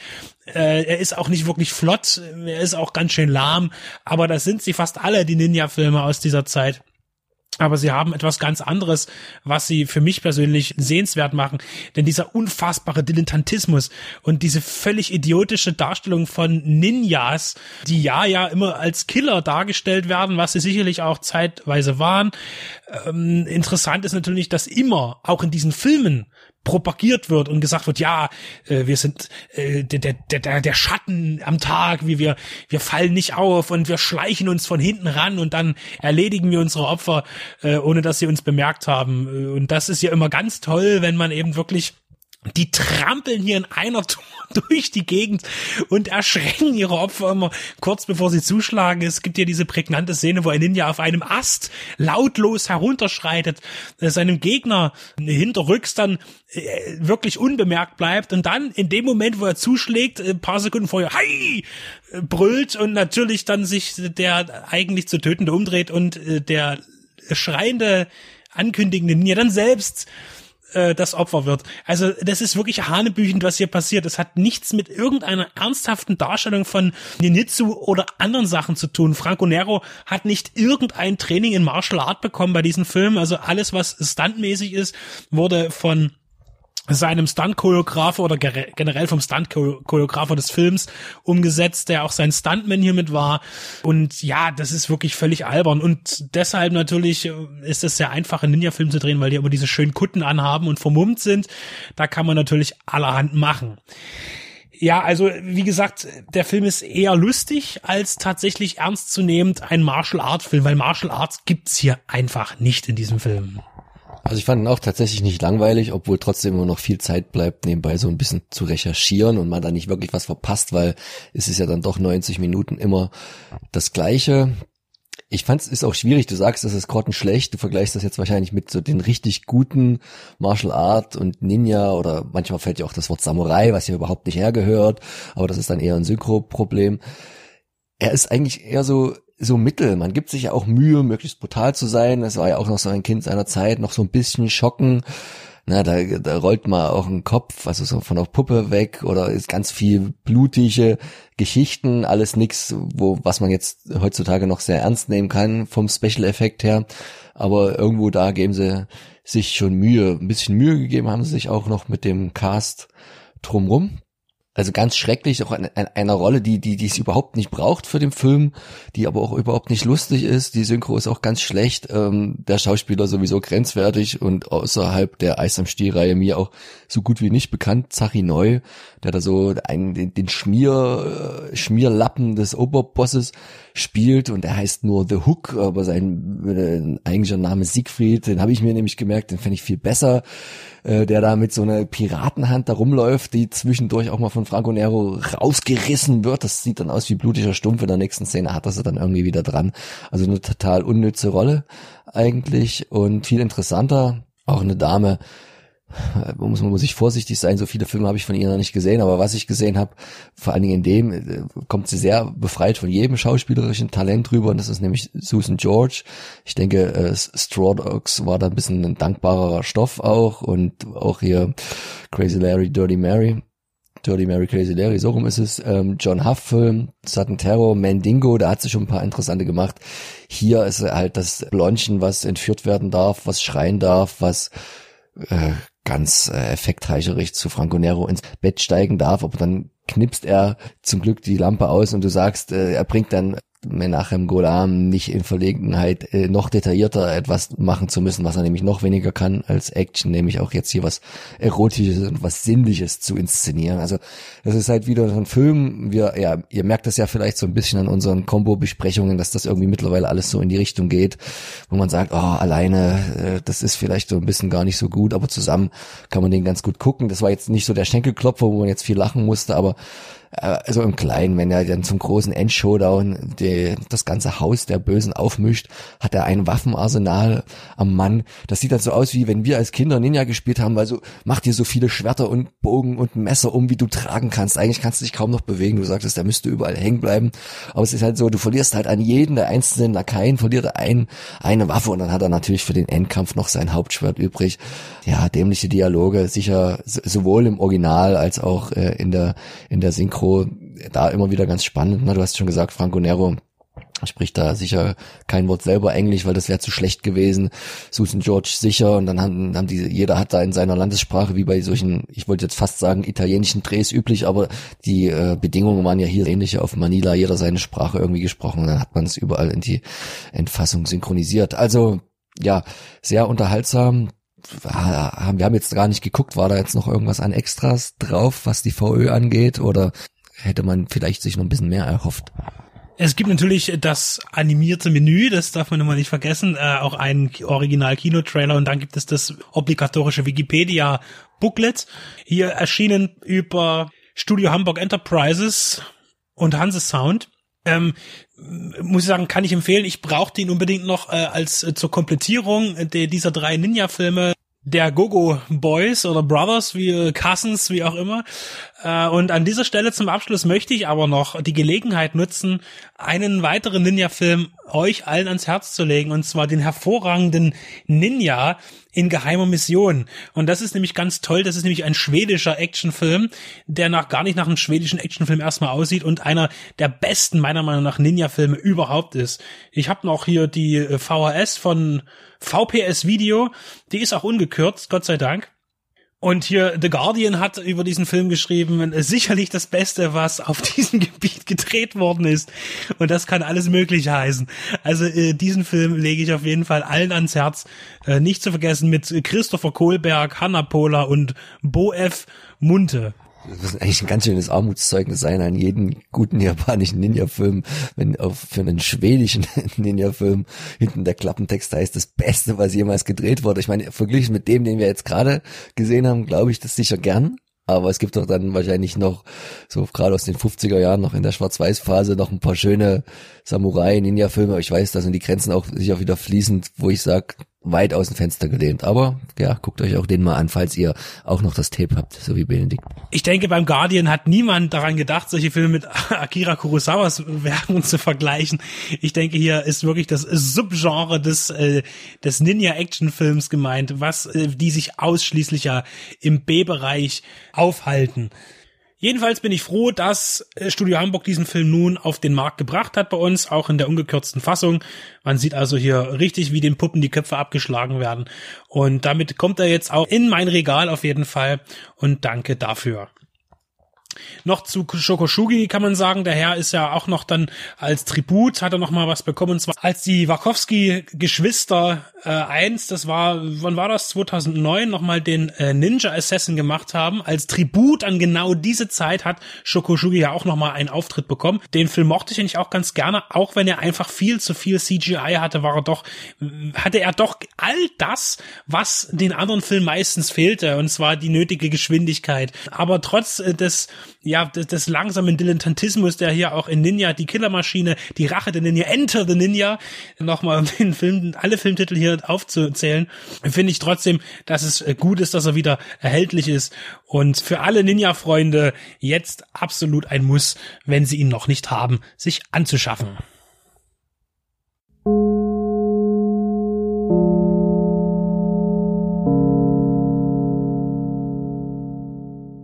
Thailand, Laos, Myanmar. Das goldene Dreieck. Eine, wenn nicht die größte Drogenproduktionsstätte der Welt. Der Mekong bringt die Rauschmittel tonnenweise nach China und die Regierungen aller vier Länder kommen nicht gegen die Produzenten an. Ein Grund dafür ist, dass man sich nie einig wird, wie genau man vorgehen soll. Die Länder und Behörden schütten sich gegenseitig Sand ins Getriebe. Ein Vorfall, bei dem 13 Fischer tot im Mekong treibend aufgefunden werden und Opfer des Drogenkrieges sind, verändern dann alles. China erhebt sich und führt eine Taskforce im Einverständnis von Thailand, Myanmar und Laos in den Krieg gegen die Drogenorganisationen. Die Operation Mekong beginnt. Nach Tatsachen berichtend baut der Regisseur Dante Lam diese chinesische Actionfilmproduktion zu einem Agentenfilm aus, in dem zuerst verdeckt ermittelt und am Ende hart zugeschlagen wird. Es ist die 24. Filmregiearbeit von Lam, hauptsächlich national bekannte Filme. Mit einem Budget von 30 Millionen Dollar ist es eine für chinesische Verhältnisse mittelteure Arbeit, die an den heimischen Kinokassen ein Vielfaches wieder einspielen konnte. Das Thema wird trotz der verstärkten Trivialisierung durch Action und Spannung ernst genommen. Besonders im Kopf bleibt die Darstellung von Kindersoldaten, die von den Drug Lords abhängig und gefügig gemacht werden, um dann gegen den Staat zu kämpfen, um sich sogar auf Wunsch als Selbstmordattentäter zu profilieren. Das führt zu gemischten Gefühlen, denn einerseits versucht Operation Mekong das alte Hongkong-Kino zu imitieren und beugt dabei das Knie tief vor Police Story, indem man eine ausgedehnte Actionszene in einem Einkaufszentrum platziert, bei dem sich viele Stuntparallelen erkennen lassen und zum anderen reizt man stark die Nerven aus, wenn man Kinder zeigt, die russisch Roulette spielen und dabei überhaupt keine Angst zeigen, weder vor Tod oder anderen Verlusten. Über visuelle Zitate reicht Operation Mekong aber in Hinblick auf die goldenen Zeiten des Hongkong-Kinos nicht hinaus. Auch der Chinese ist fest im Griff von CGI-Trittbrettfahrern.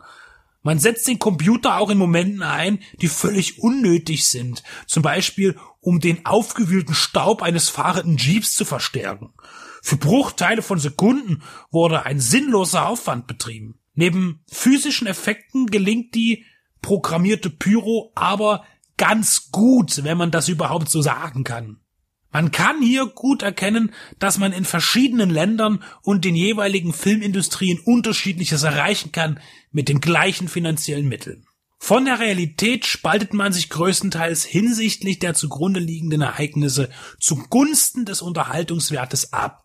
Im finalen Großschlag gegen das Verbrechen wird es persönlich, was die Dramaturgie verdichtet. Das trifft aber nicht auf den gesamten Film zu, in der Mitte hängt er etwas durch, im Großen ist der gute Wille aber erkennbar. Jene, die eine Vorliebe für das asiatische zeitgenössische Blockbuster-Kino haben, werden sich schnell anfreunden können.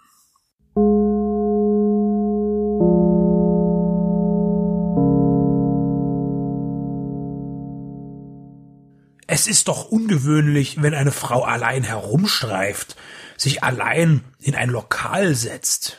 Die suchen doch nur einen Mann, der sie aushält, oder einen, den sie dann gegen das entsprechende Entgelt den Abend versüßen können. Diese Meinung scheint die gängige zu sein. In Hongkong 1955. Nicht die Meinung der Einheimischen, sondern jener weißen Männer, die in der britischen Kolonie ihren Geschäften nachgehen. Jane ist aber keine von jenen Damen, die in einer Kneipe nach einem Verehrer suchen, sondern sie ist aus den USA angereist, um ihren verschollenen Ehemann zu finden. Er ist Journalist und erarbeitete eine Reportage über das zeitgenössische China. Von Hongkong brach er auf und kehrte nicht zurück. Und da weder die US-Behörden noch die britischen sehr hilfreich sind, geht sie das Problem selbst an. Ihr werden viele Namen genannt von Männern, die ihr helfen könnten. Insider, Weggefährten ihres Gatten, Schwindler, Ganoven, Zwielichtige, beziehungsweise drängen sich ihr auf. Sie alle geben an, Einfluss zu haben, doch manche wollen sich nur bereichern an der Lady, die bereit ist, alles zu geben, um Louis Hoyt wieder in Sicherheit zu bringen. Ernest Kagan, der Autor der Romanvorlage, verfasste auch das Drehbuch zu diesem Agentenfilm ohne Agenten, der von Edward Dimitrik inszeniert wurde. Ein ständiges Ermitteln und Vordringen in das exotische Geflecht von Hongkong wird zu einer Strapaze für Jane, die nicht weiß, wem sie trauen kann. Doch sie ist auch nicht naiv, wenngleich sie nicht allen Fallen ausweichen kann. Gespielt wird sie von Susan Hayward. Ihre letzte Hoffnung wird von Clark Gable verkörpert, der geschäftstüchtige Hank Lee, der Louis Hoyt vor allem finden möchte, um ihn dann auf offizielle anständige Weise seine Frau auszuspannen, woraus er keinen Hehl vor ihr macht, denn er verliebt sich in die Verzweifelte. Clark Gable spielt seinen Prototypen eines schmierigen Typen, der das Herz am rechten Fleck hat und eine versteckte gute Seele zum Vorschein bringt. Sein Auftritt in Treffpunkt Hong Kong Soldier of Fortune zählt zu seinen letzten ehe er wenige Jahre später 1960 an zwei aufeinanderfolgenden Herzinfarkten verstarb. Hollywood musste viele Motive bei einem teuren Film zusammenziehen, und da ist die Romanze selbstverständlich. Allzu dramatisch durfte die wegen des neuen Bildformates kostenintensive Cinemascope-Produktion aber auch nicht sein. So streute man bisweilen Komik ein, die sich aus dem Macho-Gehabe von männlichen Nebendarstellern ergibt. Kriegsfilmähnliche Action findet im Finale auch noch Platz, womit die gut 90 Minuten Spielzeit vollgepackt sind und keine Lücken offen bleiben. Gedreht wurde an Originalschauplätzen und für einzelne Buchtaufnahmen auch am anderen Ende der Welt auf Tobago. Die Ansicht des Hongkongs der 50er Jahre gehört zu den interessanten Schauwerten des Films. Im Film kann man die Stadtentwicklungen über die Jahrzehnte wunderbar verfolgen. Bereits gut zehn Jahre später, bei der deutschen Produktion Ein Sarg aus Hongkong mit Heinz Drache, ist das Gesicht der Skyline gänzlich verändert. Und in aktuelleren Produktionen, da sieht man überhaupt keine Übereinstimmung mehr.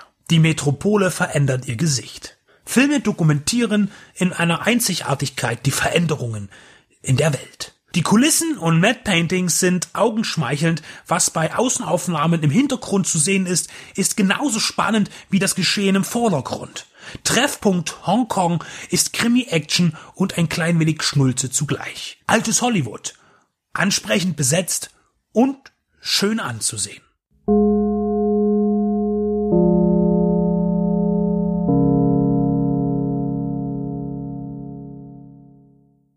Dragnet ist der Originaltitel von Schlappe Bullen beißen nicht, den der Benedikt und ich gerade gesichtet haben.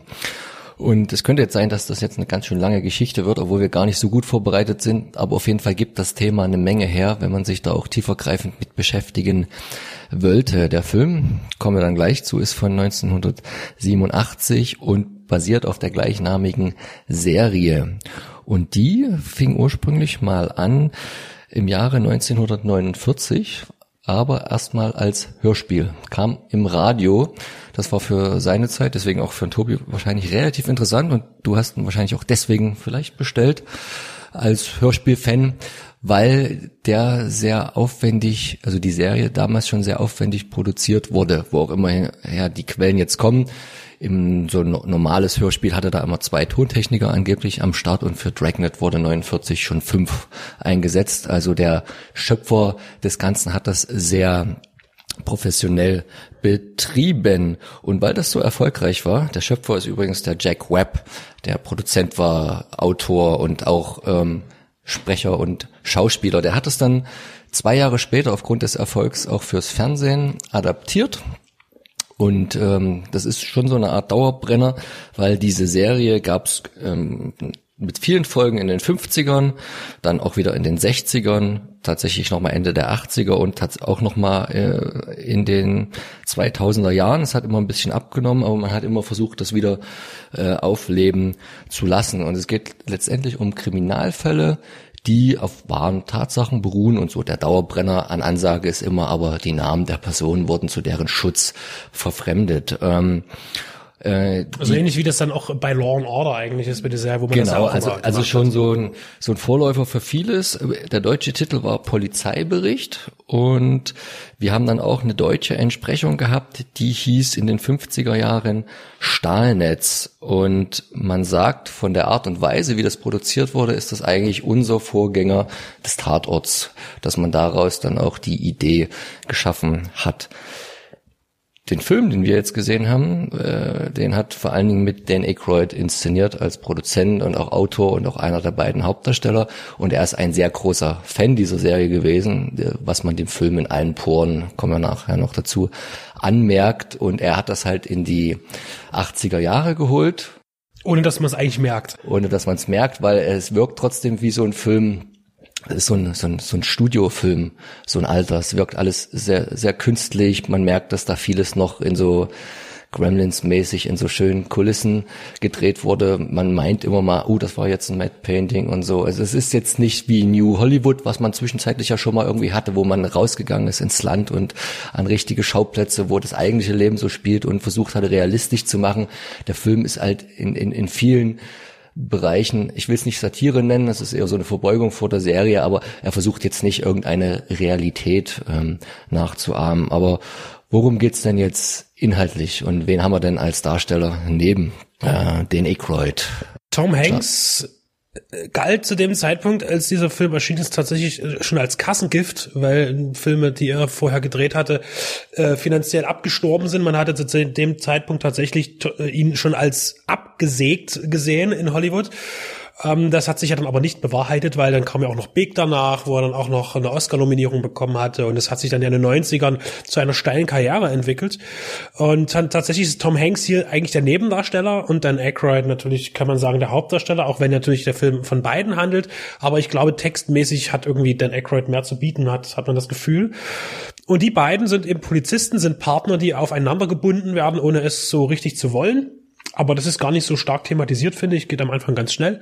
Und die sollen halt einen Fall aufklären. Da geht es darum, dass irgendeine ominöse, ja, Vereinigung, die unterschiedlichsten Dinge erstmal stiehlt. Da geht es von Tieren bis über Brautkleider und man kann das nicht ganz zusammenführen. Das ist, also die, die haben immer so Kreditkarten, die sie, Kreditkarten sage ich immer, Visitenkarten, die sie am Tatort hinterlassen. Also äh, werbetechnisch gut gemacht und die heißt halt, die sind halt so Pagan und die haben halt auch so, so Ziegensymbol und ziehen sich gerne so äh, Ziegenfellhosen, das ist eigentlich wahrscheinlich eher Schafsfell oder so an. Und das heißt halt auf Deutsch Privatarmee gegen Anstand und Normalität. Und die gilt es eben, sag ich mal, zur Strecke zu bringen oder aufzulüften, was sich hinter diesen merkwürdigen Diebstählen und dann auch später sektenhaften Ritualen verbirgt. Das ist die Geschichte. Und tatsächlich ist es eher wie ein Krimi eben gestaltet als mehr eine Komödie. Ich möchte hier nochmal die hervorragende Zeitschrift Prisma zitieren, die sagte, Tom Hanks und Dan Aykroyd garantieren in dieser Komödie pausenlose Lachparaden. Das ist natürlich Quatsch. Prisma hat den Film nie gesehen, ähm, weil in dem Film gibt es eigentlich gar nicht so viel zu lachen. Zumindest gibt es keine Schenkelklopfer ähm, der Film ist natürlich von der Grundthematik eher ernst, finde ich, und natürlich immer wieder mit, mit lustigen Anekdoten äh, und, und Situationen natürlich geschmückt. Definitiv. Es gibt auch, wenn sie sich da verkleiden als unglaublicher Punk, also, also die, die Verkleidung von Dan Aykroyd als Punk mit Wasser mit Run DMC-Button äh, und so weiter. Auf jeden Fall wird die angekündigt, als äh, da muss der Polizist, äh, darf er sich irgendeinen Wisch abholen, wenn er undercover geht und dann darf er in die, in die Asa-Wartenkammer oder, oder in die Verkleiderkammer gehen und, und dann haben wir uns gekleidet wie äh, es stilecht zu der Zeit äh, äh Mitglieder einer Stra Straßengang so tun. Und naja, Tom Hanks sah dann irgendwie so aus mit angeklebten Pornobärtchen, ähm, ein bisschen wie Magnum in irgendeinem so Fetisch-Dings. Und äh, ja, Dan Aykroyd war irgendwie so Punk, aber mit ähm, gleichzeitig mit Hip-Hop-Buttons. Und ich glaube, die haben halt gar nicht gewusst, was sie da alles drauf, ge drauf gepinnt haben auf die Rockerkutte. Auf jeden Fall sah am Ende aus, was haben wir gesagt, wie Elton John mit genau. Iro oder so. Also schon das. Also der Film ist natürlich witzig, aber er ist eben kein Schenkelklopfer. Und es sind vor allen Dingen, was mich begeistert hat, sind dass diese unglaublich unglaublich langen Monologe. Also wenn jemand spricht, ist es so, dass das wirklich immer sehr, es wirkt wie ewig ausgefeilte, lange Sätze mit Worten, die wirklich zurechtgelegt sind, die niemals spontan sein könnten. Und es ist wirklich ein Satz gefühlt, dauert immer eine Minute, wenn jemand was sagt. Und auch immer ganz ernst und, und total äh, an der Sache interessiert. Und das finde ich toll, weil in dem Film wird sehr viel gesprochen, äh, auf sehr äh, eindrucksvolle Art und Weise. Man muss dazu sagen, wir haben es jetzt ähm, auf meinen Bitten hin auf Deutsch geguckt, weil das ist so ein Film klassischerweise aus den Mitte der 90er Jahre, wo, den ich immer so in diese Kategorie zähle, für mich als ehemaliges DDR-Kind, den wir dann quasi so fünf bis zehn Jahre nach der eigentlichen Entstehung zeitversetzt mit ganz anderen vielen Filmen dieser 80er Jahre äh, geguckt haben und dann für einen 10-, 12-Jährigen das auch unglaublich geil gewesen ist. Das ist für mich immer so mit den ganzen Eddie Murphys, wie die, wie die Glücksritter oder die Suche nach dem goldenen Kind oder Beverly Hills Cop und, und alles, was so ein bisschen in, in diese Richtung ging, fand ich den damals auch sehr spannend und wollte den unbedingt jetzt nochmal gucken und auch mal sehen, wie gut der gealtert ist, würde ich sagen, kann man ihm jetzt bedingt äh, Qualitäten immer noch zusprechen, weil er tatsächlich für einen Erwachsenen gar nicht mehr so lustig ist. Unter anderem aber auch gar nicht so intendiert ist. Da müsste man jetzt mal wieder die Originalfassung angucken, weil der ist in dieser, wie so oft zu der Zeit, muss man sagen, leider wesentlich ernster wohl auch gewesen, als äh, man das in der deutschen Fassung anmerkt. Dort hat man dann doch eher wieder versucht, aufgrund des äh, eingebauten Sprachwitzes, der vielleicht gar nicht da war, dort noch mehr rauszuholen an Komödie. Ist die Frage, ob es jetzt äh, notwendig ist oder nicht. Auch auffallend rassistisch ist der Film, muss man sagen. Also hier wird sehr stark mit äh, Stereotypen auch gearbeitet, wo man dann schon mittlerweile die Hände über den Kopf zusammenschlägt. Ähm, das ist aber eben auch so eine Sache der Zeit. Es ist halt, der Böse ist halt, oder das Gangmitglied ist halt Mexikaner, Lateinamerikaner, Schwarze oder Asiate. Ähm, das ist halt äh, in dem Film ganz schön, fällt einem doch ziemlich stark auf. Äh, produziert ist der Film zum Beispiel äh, von Bernie Brillstein. Der ist natürlich äh, im Komödienfach in den 80er Jahren auch wirklich nicht wegzudenken. Hat dann auch später noch Alf gemacht oder auch währenddessen. Und hat natürlich auch die Blues Brothers äh, mit produziert. Da ist auch wieder die Verbindung zu Dan Aykroyd zum Beispiel und auch zu anderen Mitwirkenden. Äh, und, und den merkt man auch. Also der Film hat auch irgendwie immer wieder, man merkt ein bisschen Blues Brothers, irgendwas auch von den Optiken her, auch die Action-Szenen, das ist alles, es gibt auch Action in dem Film. Das, das, das ist einfach dieses Ding, was er auch da bedient hat damals. Und mir vor allen Dingen besonders aufgefallen ist der Soundtrack auch von Ira Newborn, der ja wirklich für, für jede wichtige Komödie scheinbar der 80er Jahren äh, den Score geschrieben hat. Der ist unheimlich äh, hymnisch teilweise und auch sehr spannungsgeladen. Und er hat ja auch die Musik gemacht zu Nackte Kanone, das fällt einem total auf. Oder auch zu äh, Blues Brothers zum Beispiel. Jetzt muss ich, jetzt macht's bei mir gerade so ein bisschen Klick. Also wir haben ja vorhin noch den Abspann gehört und ich habe dir erzählt, dass ich irgendwann mal für einen Euro auf dem äh, Carbuzel auf dem Flohmarkt mir den äh, Soundtrack geholt habe und da ist das finale Lied. Du warst auf dem Klo, aber hast noch so die letzten äh, Takte mitbekommen. Das ist ja so eine schon so eine Crossover-Rap-Rock-Nummer, wie es damals ja gerade so anfing, die aber tatsächlich intoniert wurde von Dan Aykroyd und Tom Hanks selbst.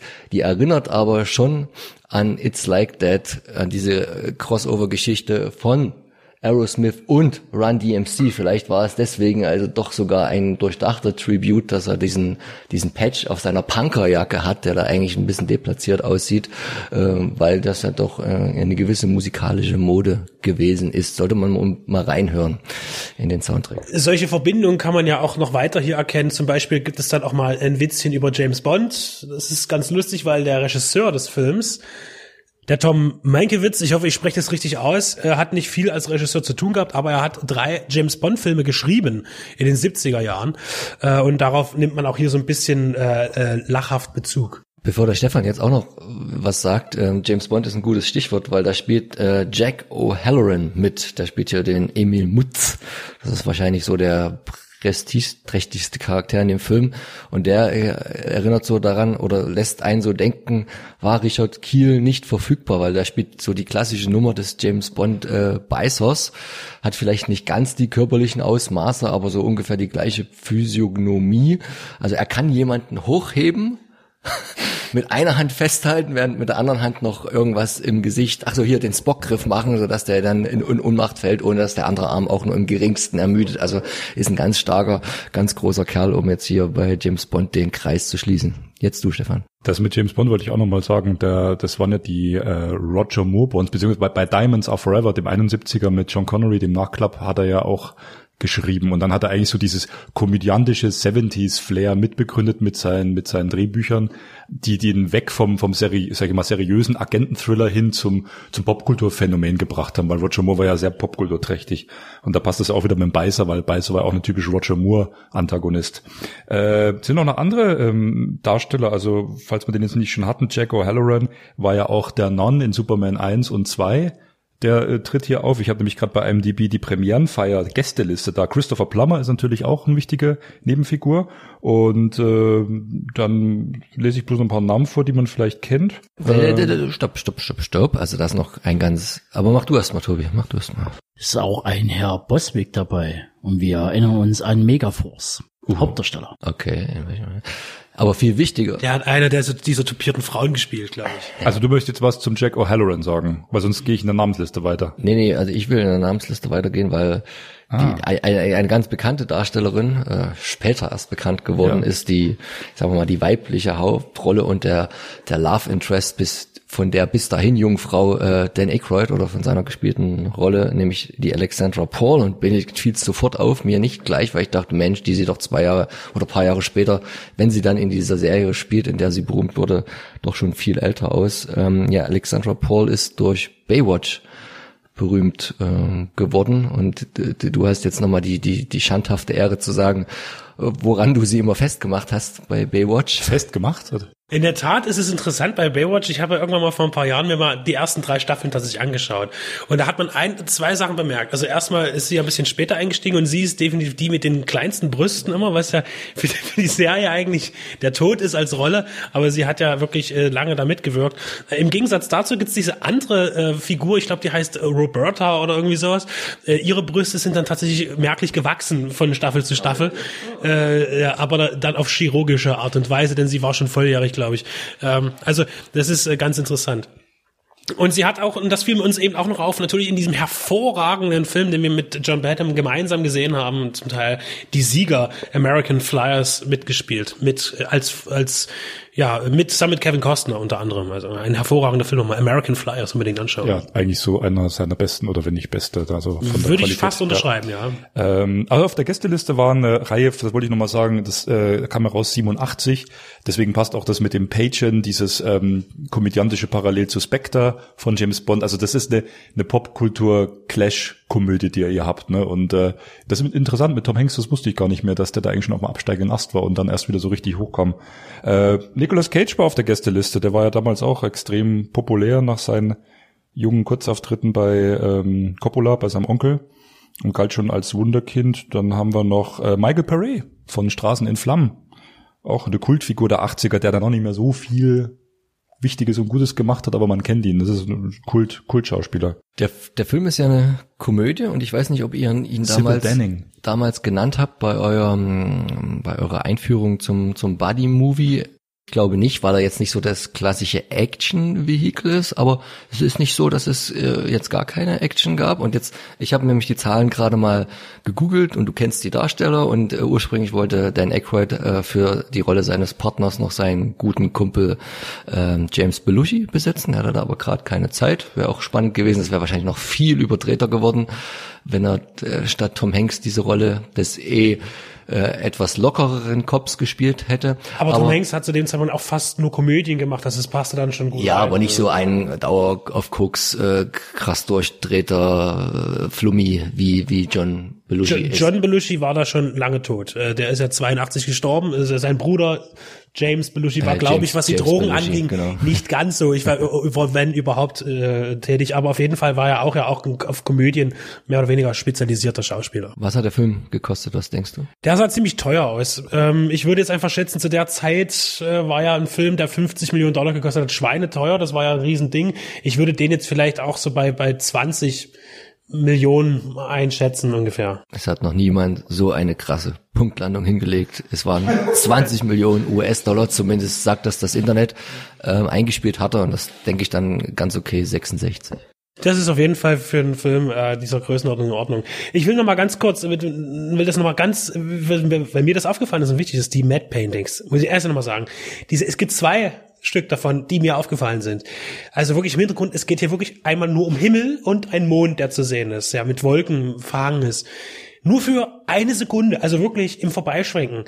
Aber so ein geiles Ding, wirklich so detailliert und wunderschön gezeichnet. Möglicherweise war das ein Recycling von einem anderen Film, der viele Jahre früher war. Ich gehe nicht davon aus, dass es unbedingt für den Film selbst gemacht wurde.